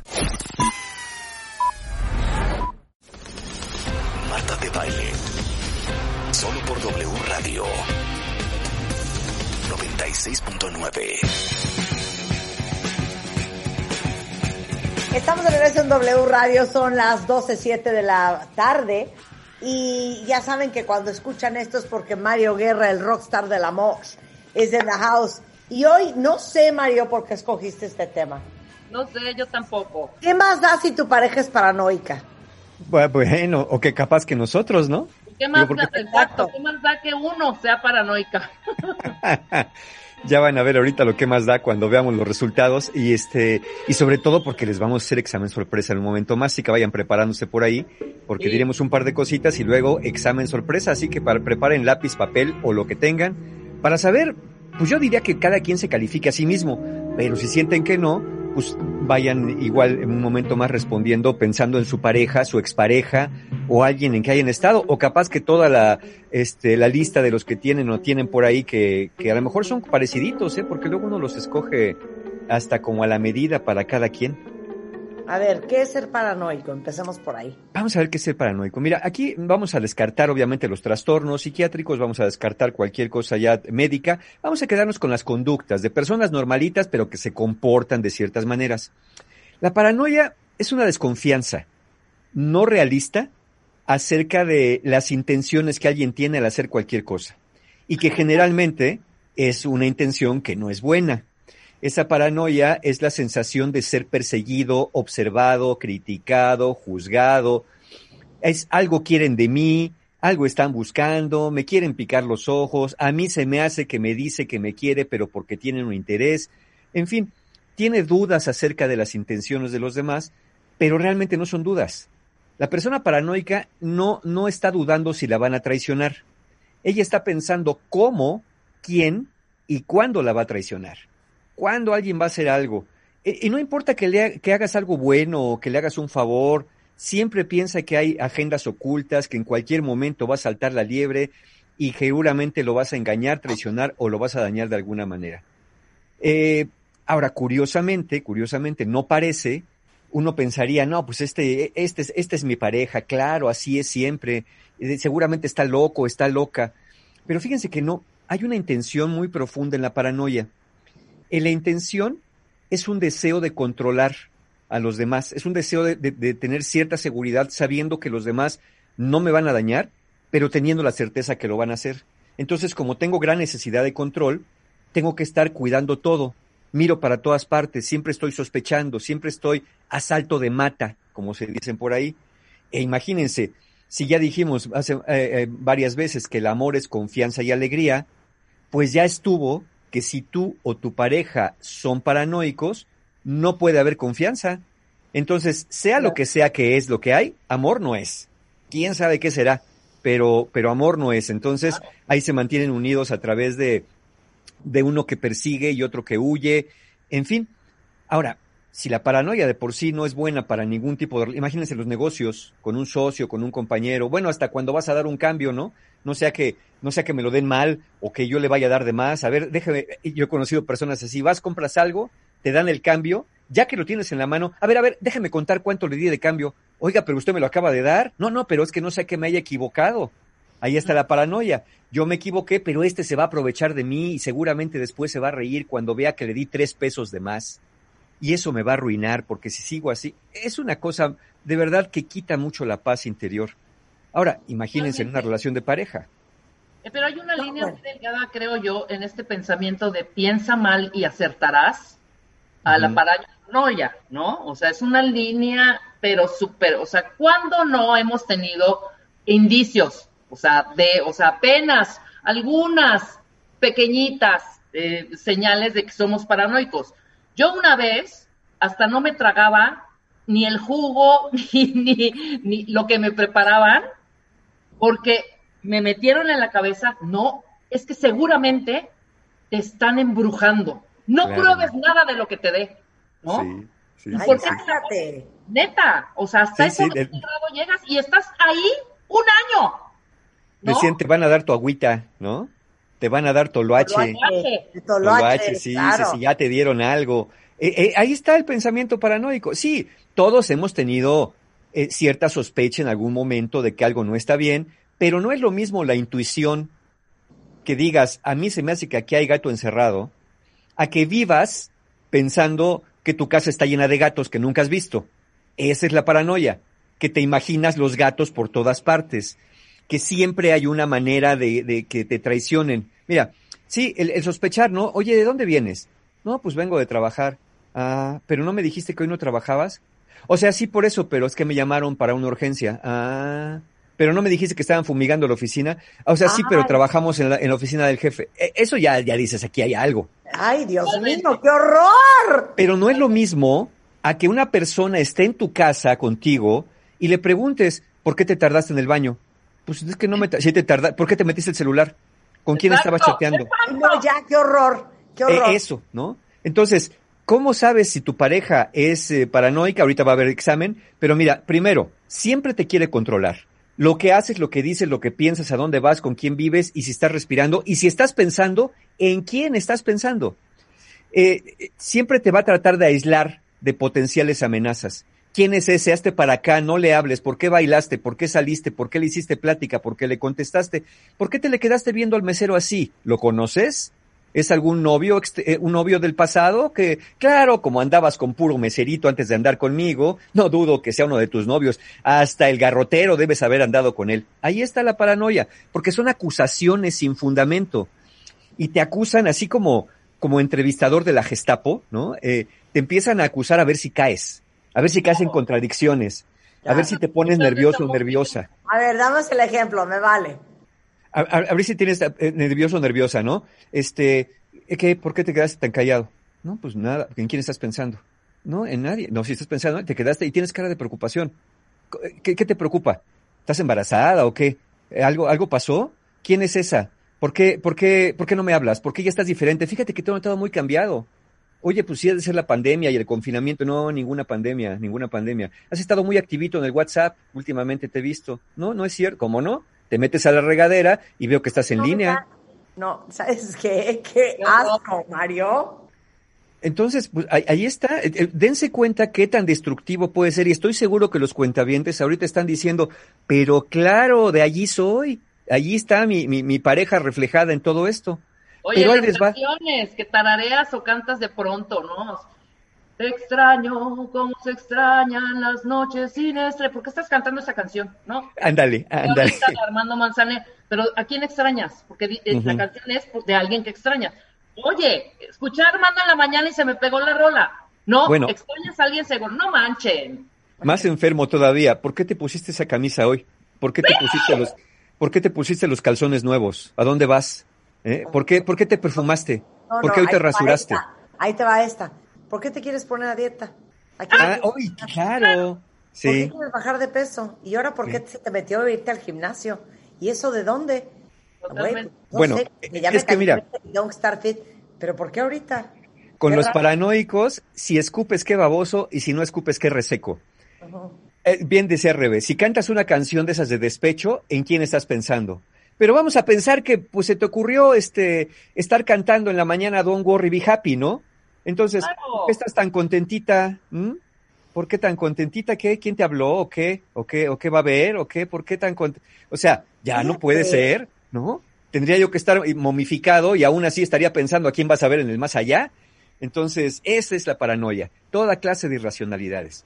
Oye, Pero ¿vamos si- a hacer un test? Vamos a hacer un test, ya lo tengo acá. Yo les di tiempo nomás con este marco de referencia para que se fueran preparando, pero ahí les va.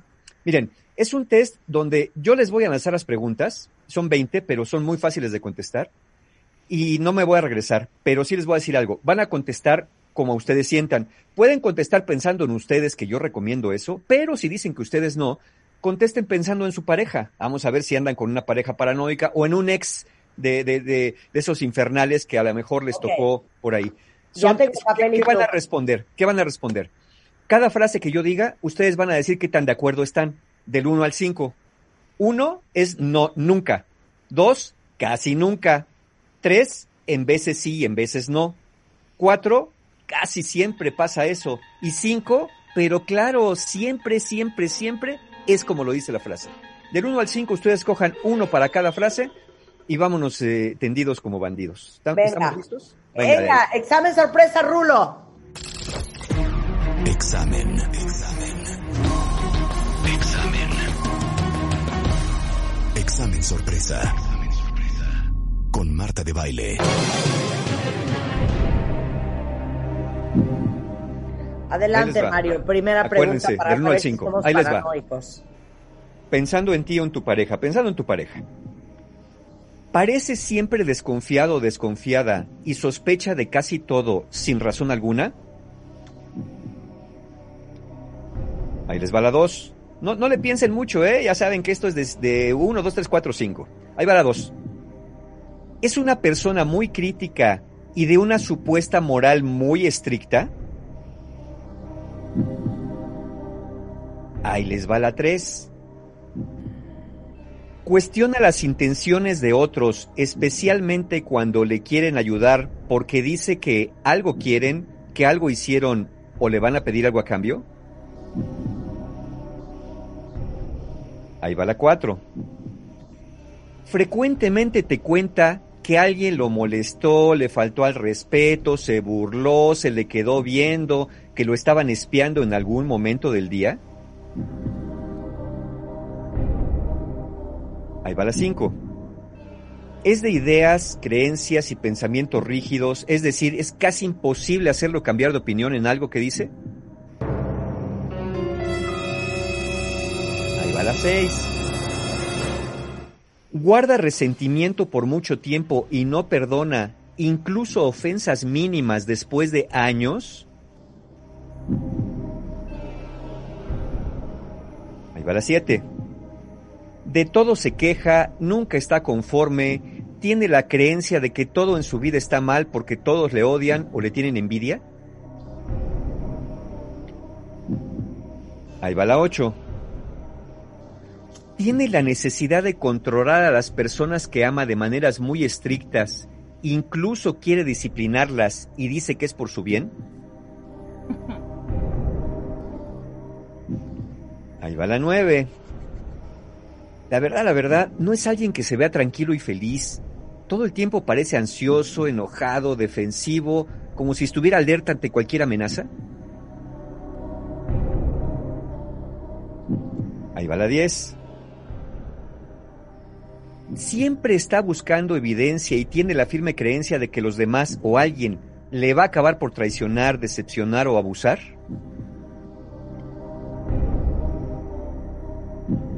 Ahí va la 11. Con cualquier tema negativo se obsesiona y no entiende por qué el resto del mundo no está tan preocupado como él o como ella por eso que es una calamidad. Ahí va la 12. ¿Cree que todo lo malo que le ha pasado en la vida, en el trabajo, en las relaciones, es culpa de alguien más? ¿Así sea de su infancia? Ahí va la 13. Duda de la lealtad y honestidad, incluso de las personas más cercanas e incluso de las personas que acaba de conocer.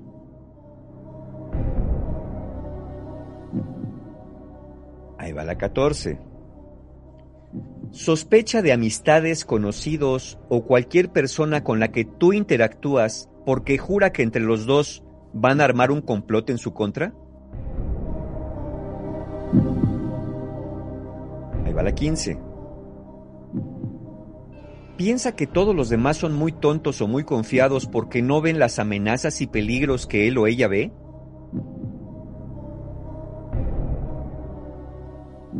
La 16 y ya vamos acabando. Siempre busca alejarte con comentarios o actitudes de otras personas argumentando que no te convienen, que te están usando o que se van a aprovechar de ti para traicionarte. Va la que sigue, la 17. Te interroga directa o indirectamente acerca de lo que hiciste mientras no estabas a su lado, especialmente a quién viste o quién andaba por allí. La 18. Se molesta cuando conversas con otras personas y no le invitas a participar o no le cuentas con todo detalle de lo que estaban hablando. La penúltima. Constantemente se refiere a, do- a todos los demás como tontos, estúpidos, inocentes o confiados y presume, a mí nadie me ve la cara porque yo siempre ando listo y- y- y alerta. Y la última. Tú ya cada vez te sientes más inseguro, insegura de sus reacciones porque ya no sabes qué hacer para que no se enoje y para que no sospeche algo negativo. Y ahora sí sumen sus puntos y vamos a ver dónde andamos. A ver. Échenle la suma. Yo ya estoy. ¿Ok? Tú puedes, Rebeca, más dos que llevábamos, cinco, nueve, siete, menos cuatro, tres, dos, uno, cinco, tres, cuatro, uno, dos, Ya. tres. Listo. Bueno, pues ahí les va. Vamos, vamos de lo peor a lo mejor, ¿no? Aquellos que hayan sacado. No, entre- espérate, espérate, espérate. A ver. ¿Podemos hacerlo después del corte? Ábrale mejor, mejor, para que los que Hacemos se un les, corte se les regresando. dificultó la suma, sí. Hagan la suma y les vamos a decir qué significa el número que les salió. En W Radio, con Mario Guerra. ¿Tu pareja es paranoica? Al volver, no se vayan. W Radio 96.9. Al aire. De baile en casa. Estamos donde estés. Más música, mejores especialistas, más invitados. Marta de baile, desde casa a tu casa. Marta de baile desde casa a tu casa. Hacemos una pausa. Dancing, she's prancing, she's da da da da dancing. Estés. Marta de baile al aire solo por W Radio 96.9. Estamos de vuelta. Estamos de regreso en W Radio, son las 12.38 de la tarde y estamos hablando con Mario Guerra, nuestro rockstar del amor, sobre cómo saber si tu pareja es paranoica. Acabamos de hacer ahorita un examen a todos y eh, les pedimos que en el corte comercial hicieran su suma. Ahora que estamos de regreso, Mario nos va a decir qué significa el, el número que nos salió a cada uno de nosotros. Es verdad. Y bueno, pues vamos, como dije, vamos a empezar de lo peor a lo mejor. Vamos a empezar el tope. Lo más que pudiste haber sacado en este, en este test, pues es 100. O sea, si sacaste entre 100 y 84 puntos, eso ya sería para darle a la persona el Oscar a la paranoia. No hay forma de vivir con una persona así. Eh, eh, es como vivir en el cuento de Alicia en el País de las Maravillas. O sea, todo es una locura. Conejos corren, sombrereros van y vienen, grandotes, chiquitos, el lapso, to- todo es una locura. No hay, no hay, no hay lógica ni coherencia en, en la, en la vida con esta persona. Eh, y, y también, obviamente, pues si tú estás allí, eh, seguramente si sigues mucho tiempo ahí, puedes acabar un poco loco. Eh, porque, pues, ¿cómo le das gusto a alguien así? Que ese es el gran error. Uno cuando trabaja con alguien de este nivel, lo que quiere es convencerlo. Olvídate, esa persona no quiere ser convencida porque tiene la certeza que hasta eso tiene cola que le pisen. 184 es el tope. Si estás entre 83 y 68 puntos, esa persona diríamos que es un paranoico experto. No llega al tope, pero, pero vive mucho así. Y, y la verdad, estar con alguien así me deja pensando una cosa, tanto en este rango como el que acabo de mencionar, que el que esté con alguien así tiene algunos rasgos de mártir también. Tiene algunos rasgos también muy ansiosos por quedarse con alguien a pesar de estas eh, sospechas constantes donde no encuentran paz.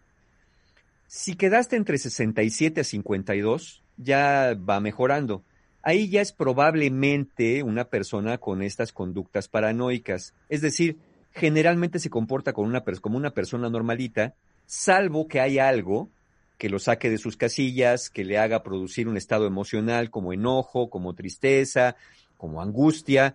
Por ejemplo, que no aparezcas, que no le llames cuando quedaste, que de pronto este, te quedes callado mucho rato y no le digas qué estás pensando, eso lo puede poner inquietón, pero la mayor parte del tiempo puedes vivir con alguien así.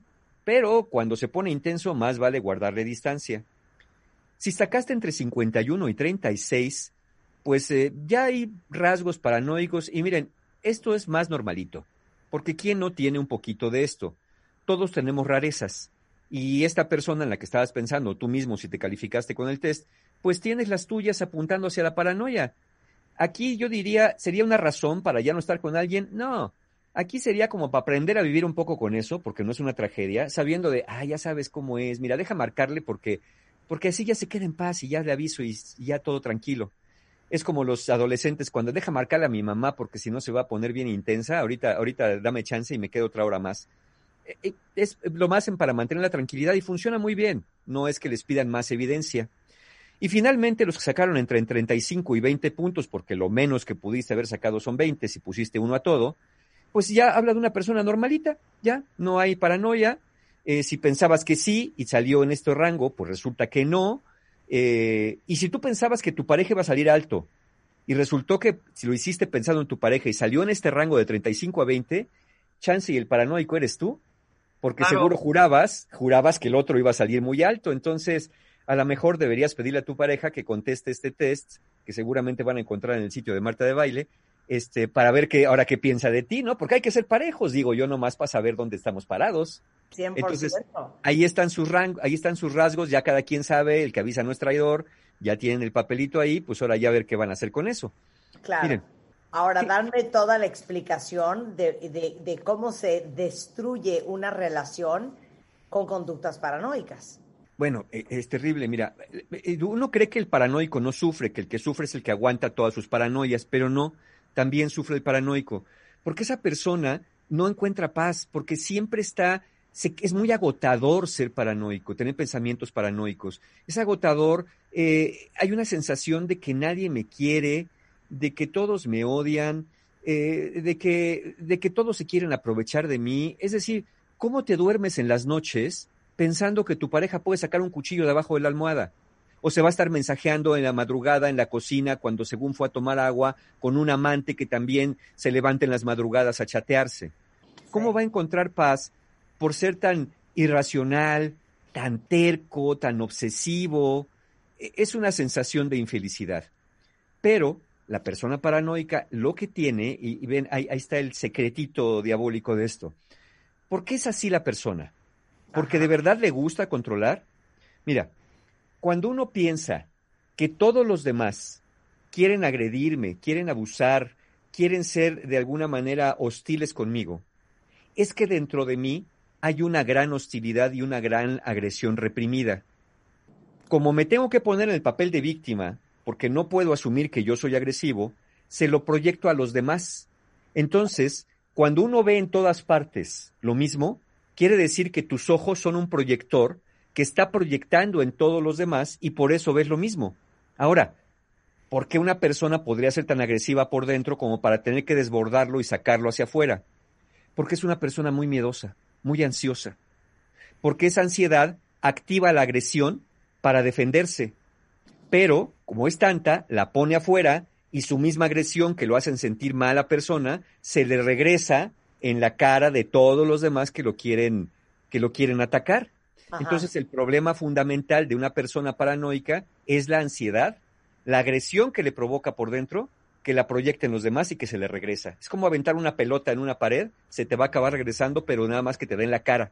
Ese es el tema con la, con la, con la paranoia. Así afecta a la persona. Entonces, no es que lo, haga- lo tengas que hacer confiar. La persona lo que tiene que buscar es una manera de, de controlar, de, de minorar su ansiedad, no la agresión, la ansiedad que produce la agresión. Ahora, si tú estás con alguien así, si tú vives con alguien así, es muy frustrante. Porque de ver, una persona normalita lo que quiere hacer es darle al otro seguridad. No, mira, de veras, si quieres, revisa mi teléfono, no lo tengo con ningún tipo de, de candados. Este, mira, si quieres, acompáñame, voy a la farmacia, pero acompaña que, para que vayamos. Mira, es más, voy a poner el altavoz para que oigas. O sea, tú le quieres dar pruebas porque piensas ilusoriamente que así se va a calmar, que así va a tranquilizarse. Pero no, porque mientras más pruebas le des, más razones ocultas va a encontrar de que, ah, claro, me estás enseñando esto porque seguramente hay otra cosa que no me estás enseñando. Ay, cállate. Es que no hay manera de darle gusto, entonces es muy frustrante. Es muy frustrante y eso obviamente te hace estar enojado, te hace estar triste. Es, ese es la, la gran, el gran eh, denominador, común denominador de la persona que vive con alguien paranoico, la tristeza. Ya no sé qué hacer, la frustración. Claro, pero aparte siento que te acaban orillando a que lo hagas. A que sí haya algo. Sí, porque no, no quieres estar en una relación así, porque no te sientes a gusto y siempre te vas a encontrar a alguien no paranoico que te escuche, que te comprenda. Es que esa es, esa es la clave. ¿Por qué alguien se iría con otra persona estando en una relación así? Porque uno no se siente ni que puede comprender al otro, ni uno se siente comprendido por el otro. Y cuando alguien me da tantita comprensión, de inmediato lo veo con un corazoncito hacia alrededor, que este sí me quiere, que no necesariamente, a lo mejor nomás te comprende, o te dice, mira, te entiendo, debe ser muy difícil. Ay, tú sí me entiendes, tú sí me quieres, tú sí me amas. Y ahí se va en este Dale proceso un año. también. Dale un Sí. año. Exact- exactamente. No, y Entonces, si acabas poniendo candados, no porque haya algo, sino porque dices, güey, si- cualquier cosa lo va a malinterpretar. O sea, mejor que no vea nada. ¿no? sí, claro, Ahora, sí, sí, sí. ¿por qué te volviste paranoico? Bueno, te volviste paranoico por esta. Todo empezó eh, con una, un pensamiento ansioso, con un sentimiento de ansiedad. Y ese sentimiento de ansiedad, pues obviamente la ansiedad no nos da pensando, ay, ¿y si mañana me saco la lotería? ¿Y si mañana me encuentro al amor de mi vida? No, la ansiedad siempre es, algo me va a pasar, algo es inminente. Entonces empezaste con esa ansiedad que la fuiste dejando crecer porque no la viste tan importante. Insisto, al, al hacerse muy grande y al tratar de ocultarla, porque lo primero que tratamos de hacer con la ansiedad es que no se nos note, bueno, al tratar de ocultarla, fue produciendo esos sentimientos de enojo, de molestia, de agresión, de defensividad. Y entonces ahí se gestó todo esto, cuando fuiste dejar pasando esas voces irracionales que te decían, es que la voz de la mente es fabulosa. La voz de la mente te dice. ¿Y tú qué? ¿Ya viste? ¿Qué? Tu pareja aquí se le está quedando viendo. Y tú así aquí, pues ve, mira, ¿para dónde está mirando? ¿Qué tanto interés tiene asomarse por la ventana? Que ese más hace que le están haciendo señas. Entonces tú le hiciste caso a la voz de la mente en lugar de decir, a ver, ¿yo de dónde saqué esa idea? ¿Por qué a mi mente se le ocurrió eso? No, te vuelves como una especie de seguidor del culto de tu propia mente, de la mente que se apodera de ti, que lo que hace es secuestrar tu voluntad y ya eres como una especie de zombie. Te dice, ve, escarba, eh, espía, eh, métete al teléfono, ya te quiere hacer algo. Entonces, es la ansiedad que, que ya la, la dejaste de poner resistencia y que entonces en ese momento pues te lleva a creer Todo eso porque ya dejaste de usar la razón. Eh, piensas con las emociones, piensas con el miedo, piensas con el enojo. Miedo y enojo dan este fenómeno ansioso, ese es el resultado de este fenómeno ansioso. Oye, voy a leer un poco a los cuentavientes a, A ver, ver. qué tienen que decir, porque Venga. me imagino que allá afuera hay hartos que tienen una pareja así. Seguro sí. Eh, por ejemplo, dice, si la persona siempre dice que todo el mundo le tiene envidia, que todos son unos imbéciles y él es el más fregón, esa persona que es Bueno, si dice que todos son unos imbéciles, que él es el más fregón, seguramente también dice que a él nadie le ve la cara, que los demás por imbéciles y confiados, ahí tienes una persona de alguna manera que es paranoica. ¿Por qué? Porque yo, gracias a que yo soy muy listo, gracias a que yo estoy alerta, nunca me va mal. ¿Qué quiere decir? Que el mal está afuera, que el mal es inminente y que si no es gracias a su alerta constante, eh, ya le hubiera ido mal también a él, ya sería objeto de las calamidades del destino como toda la bola de imbéciles confiados. No es A lo ver. mismo que el narcisista que dice, yo soy mejor que los demás porque, porque soy yo. No es porque haga algo, nada más porque soy yo. El otro hace, yo soy listo, yo me cuido, yo tengo alarmas, cámaras, vigilancia, siempre reviso las cuentas. A mí, mira, ya ves, me querían picar los ojos en el restaurante, pero si no reviso la cuenta, esos son los que te dicen, mira, me puse listo, me puse listo. El narcisista dice, yo no tengo ningún problema. A mí no, es más que se quede con los tres pesos que sobran, no los necesito. El otro no, es bien cuentachiles el paranoico. Claro. Oye, pero a ver, aquí dice una cuenta es una muy buena pregunta. ¿Cómo te llamas si te han hecho traiciones varias veces y te volvieron paranoica? Eh, ahí está, mira, si fuiste demasiado permisivo y permitiste, confiaste demasiado, porque confiar demasiado es no poner ningún filtro, ningún límite. Si ya confiaste demasiado, recordemos que hay un fenómeno que nos impulsa hacia el lado contrario una vez que hemos sido lastimados en una postura. Es decir, si fuiste muy rígido, ahora te vuelves bien flexible. Si fuiste muy flexible, ahora crees que la fórmula es volverte rígido. Es decir, te fuiste, ya te formaste una caparazón de paranoia porque generalizas. Todo mundo me quiere lastimar, todo mundo tiene esa intención, pero ahí más bien pregúntate, ¿qué tuve que haber hecho yo para que esto sucediera? Y no es irte a la banda contraria, es ir matizando, matizando. eh, mira, voy a poner un ejemplo. Cuando ustedes se meten a bañar, tienen dos llaves, la caliente y la fría, ¿de acuerdo? Ok. Si le abren a la fría y está haciendo un frío del perro, te metes y el agua está helada. Entonces sientes que hasta que te da un calambre. ¿Qué haría uno normalmente? Pues le abre tantito a la caliente hasta que queda sabrosa. No. Cuando no andamos muy bien, no andamos muy equilibrados, cuando andamos muy ansiosos, como la fría está muy fría, le cierras a la fría y le abres a toda la caliente. Como la caliente te quemó, le cierras a la caliente y le abres a la fría. Como la fría te congeló, hasta que te, te, te- salen escamas en la piel de, de estarte lacerando con eso. Normalmente uno va matizando, a ver, un poquito menos confiado, un poquito más cercano, un poquito más límites, hasta que encuentra uno una manera de obtener el- lo que uno necesita. Pero estando así, bandazos, a confiado, paranoico, confiado, paranoico, pues uno mismo acaba volviéndose loco. Entonces, este fenómeno puede ser riesgoso porque si ya llegaste para allá, no dudo que después te enojes contigo, que después digas, no, creo que ya soy demasiado paranoica, ya no voy a hacerlo. Ahora voy a confiar libremente en la bondad humana. Tampoco hay que tener observaciones, no demasiadas, pero tampoco ninguna. Ok, como dice mi papá, trust but verify. Es O que sea, va de la mano de eso. pero verifica. Oye, ahora, ok, estás en una relación con una persona paranoica, ¿qué procede? Bueno, procede lo primero. Si tú estás en una relación con alguien así y ya has hecho lo que casi todo mundo hace, que es tratar de darle elementos y convencimiento para que se tranquilice, para esa conducta. No te va a conducir, a- ya te diste cuenta que no conduce a nada bueno. Ha llegado el momento ya no de convencer a la persona, ha llegado el momento de expresar tus acuerdos y desacuerdos. Ha llegado el momento de decir, a ver, salí a la tienda, sí, pero ¿a quién viste? No, no, no voy a llegar a eso. No te voy a decir, el día que quieras acompañarme, acompáñame, pero ni te voy a dar prueba ni te voy a dar evidencia.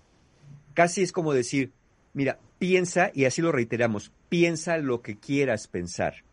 Yo sé, mis límites son para mí y yo sé que lo que yo hago y lo que hago está dentro de los límites que yo mismo me pongo. Estés tú o no estés tú. ¿Qué quiero decir con esto? que le tenemos que quitar el protagonismo a la persona paranoica porque absorbe mucho protagonismo. Lo decíamos ahorita en el corte con Rebeca. Decíamos, bueno, una persona que no es paranoica, que está preocupada por un hijo, está preocupada genuinamente porque a su hijo no le pase nada. La persona paranoica eh, no le importa que te pase algo, lo que importa es que no estés pensando en traicionarlo, que no estés pensando en abandonarlo, porque siempre es todo muy personal. La ansiedad hace eso. Entonces, eh, ol- olvídate, nunca admitas lo que no has hecho, ni tampoco le des el avión, porque piensas que con eso se va a tranquilizar. Por tener unos momentos de tranquilidad, tú estás eh, haciendo que perdure esta conducta en el otro, porque te vuelves cómplice. Ah, ya mira, ya mejor le dije dónde estaba, mira, ya le dejé leer mi correo para que viera que no hay nada. Eh, así no va la cosa. Hay cosas privadas, recordemos, y hay cosas secretas. Tú puedes tener todas las cosas privadas del mundo, que si el otro las ve no va a encontrar nada, pero tampoco ofrezcas tributo como al Dios, ahí te va mi tributo, ve mi correo, ve mi muro, ve mis conversaciones privadas para que te convenzas. Pues así te estás haciendo de culpa también, ¿no es cierto? Porque estás diciéndole que, que hay evidencia de que no hay nada. No, no hay nada, cree lo que quieras. Entonces, no para zafarte del momento, empieces a ofrecer ese tipo de tributos, ni le admitas nada. Bueno, sí, ya, ya, ya andaba con mil, ya, eso quería saber, sí, me besé con el de la farmacia. Tampoco juegues a eso, porque él sí se lo cree, ella sí se lo cree. Entonces, no, ni para un lado ni para otro. A ver, tú tranquilito, tranquilito, diciendo la verdad, ¿no? ¿En qué estabas pensando? Pues mira, en muchas cosas. No, pero estabas pensando en alguien, no. Oye, ¿te estabas mensajeando ahorita con un amante? No. No, sí, no. Nada más, simple la respuesta. No. No, no, no es que mira que te voy a demostrar, eh, eh, error, ¿no? ¿Sí o no? Nada más. No. Porque el otro se va a dar cuenta que va a subirse a su tren, a su barco de todos modos, y tú no te vas a subir a ese tren. Claro, solo. Solo, exactamente. Sí, y si estás mucho tiempo en una con una persona así, lo más seguro es que tú también ya estés en un, en, en un eh, estado de ansiedad, en un estado de estrés constante. Ya no sabes ni qué, te lo juro. te- o sea, te levantas pensando, a ver, ¿de qué humor va a estar? ¿Ahora qué me va a preguntar? ¿Ahora qué va a sospechar?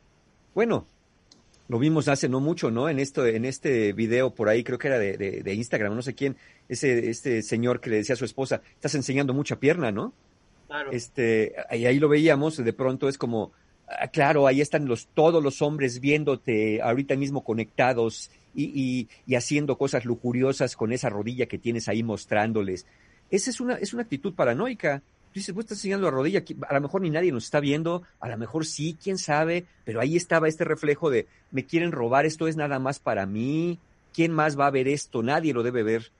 Eh, y, y entonces, lo ideal es que una persona paranoica busque ayuda, porque sí se puede llegar a convertir en algo mucho más serio, eh, sobre todo si antes no pasaba y cada vez está pasando más. Sobre todo si tú también ya no encuentras paz en una relación así y ya estés inquieto, inquieta, ya sientas que te estás sometiendo, vamos, ya te sientas que no eres libre de ser tú, sin tener que pagar con regaños, con críticas, con sospechas. De verdad te sientes como una especie de delincuente, como si de veras estuvieras haciendo algo malo. Entonces, si el otro no, no hace, no toma acciones para eso, pues habría que pensar qué haces tú en una relación así también. ¿Qué estás obteniendo de una relación así? A lo mejor dices que eres buena persona y por eso estás aguantando, pero acuérdense de algo. Cada cosa llevada al extremo cambia de nombre. A veces eres tan bueno, tan bueno, tan bueno, tan bueno, que dejas de llamarte bueno. Y a veces eres tan malo, tan malo, tan malo, tan malo, que dejas de llamarte malo. Todo tiene un cambio de nombre llegado a, a ciertos límites. Entonces, pues pienso que si no haces una pausa para ver en qué haces en esa relación, sin darte cuenta es muy probable que te vas a quedar muchos años ahí. Y recuerden algo que siempre he dicho, a veces amando mucho, se tiene que renunciar a una relación que no nos está haciendo bien. Porque el argumento es, ay Mario, pero es que lo quiero. Mario, pero es que estoy enamorado. No, sí, eso no lo niego. La pregunta es, ¿te hace bien esa relación? Claro. La pregunta es, ¿puedes ser tú en esa relación? ¿O te estás convirtiendo en alguien diferente con tal de dar gusto al otro? Ya deja gusto en este caso, con tal de darle cierta tranquilidad. Entonces ahí pues eh, acciones es lo que, lo que puede, lo que puede hacerse antes de caer en este ciclo mutuo de ansiedad. La ansiedad es la clave acá lo que hay que atender es eso en ambos casos, el que se queda y el que tiene esta paranoia. Híjole, Mario, dime que hay un curso, no nos dejes así. No, no, no, sí hay, evidentemente sí hay, y justamente, bueno, tenemos varias, varias formas de tenerlos presentes, pero una de ellas es justamente con los talleres online, con los talleres que estamos dando ya desde hace un par de meses que a la gente le han ayudado y le han servido mucho en esta modalidad y que vamos a seguir haciendo independientemente que regresáramos a la, a la presencialidad. Este domingo 23 de agosto tenemos justamente Libera tu mente, que es un taller para trabajar con estrés y ansiedad de cualquier tipo, no solamente la paranoica, no- sentir que te va a dar algo, me voy a morir en cualquier momento, ya no aguanto, ¿qué me va a pasar? El coronavirus, ahí está. Estrés y ansiedad, 23 de agosto, 30 de agosto, Conciencia para Amar, un taller para personas que pues dicen esto del amor no es para mí, yo ya mejor me retiro al monasterio porque ya siempre la riego, siempre meto la pata, siempre me hacen lo mismo. No, hay esperanza en Conciencia para Amar el 30 de agosto y hoy se abrieron con precios de preventa La ciencia y el arte de ser pareja, taller que se toma en pareja obviamente para aprender a hablar de una manera distinta y sanando heridas de la infancia, porque acuérdense que todo empieza en la infancia, ese es el 13 de septiembre. Toda la información, todas las formas de pago, todos los descuentos están en la página de mis amigos encuentrohumano.com y recuerden que a pesar de ser online, siempre son en vivo, siempre estoy aquí detrás de la cámara para interactuar con todos los asistentes al taller como si estuviéramos en la presencialidad. Gracias, Mario. Como siempre, un placer tenerte aquí, querido. Muchas Bueno, gracias. Mucha reflexión sobre nuestras paranoias, cuentavientes, y sobre todo para los que viven con alguien paranoico también.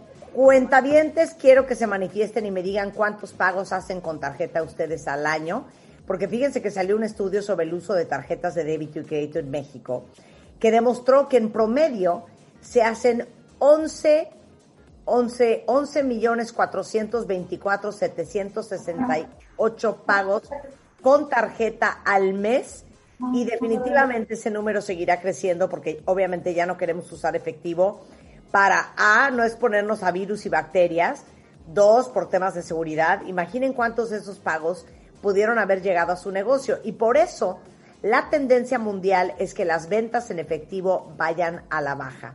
Así es que si ustedes tienen negocios y todavía no están recibiendo pagos con tarjeta, es momento de empezar a hacerlo. ¿Y quién les puede ayudar a hacerlo? iSettle, que es la herramienta que les va a facilitar recibir pagos con Visa, Mastercard, American Express, Samsung Pay y muchos más. Y para que se animen, iSettle eh, quiere apoyar el bienestar y la economía de los pequeños empresarios eh, mexicanos en tiempos difíciles. Y ahorita iSettle tiene una promoción de 0% en comisiones durante 30 días o hasta 100 mil pesos en venta durante el mes de agosto. Entonces, toda la información para empezar a aceptar todas las tarjetas de crédito en su negocio está en isettle.com diagonal MX cero guion medio comisión. Pero entren ustedes a iSettle, que es I,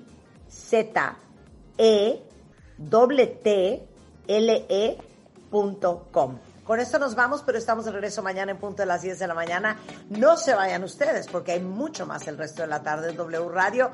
Ahí viene Carlos Loret con todo lo que ha pasado en México y en el mundo en Así las Cosas, emisión de la tarde. Tenemos a la corneta en punto de las 3 con Eduardo Videgaray y el Estaca. Tenemos deportes, tenemos el hueso con Enrique Nández Alcázar, Alejandro Franco a las 8 en punto de la noche y después delirio nocturno con Mariana Bravo. Todo eso antes de que acabe el día solo en W Radio. Adiós.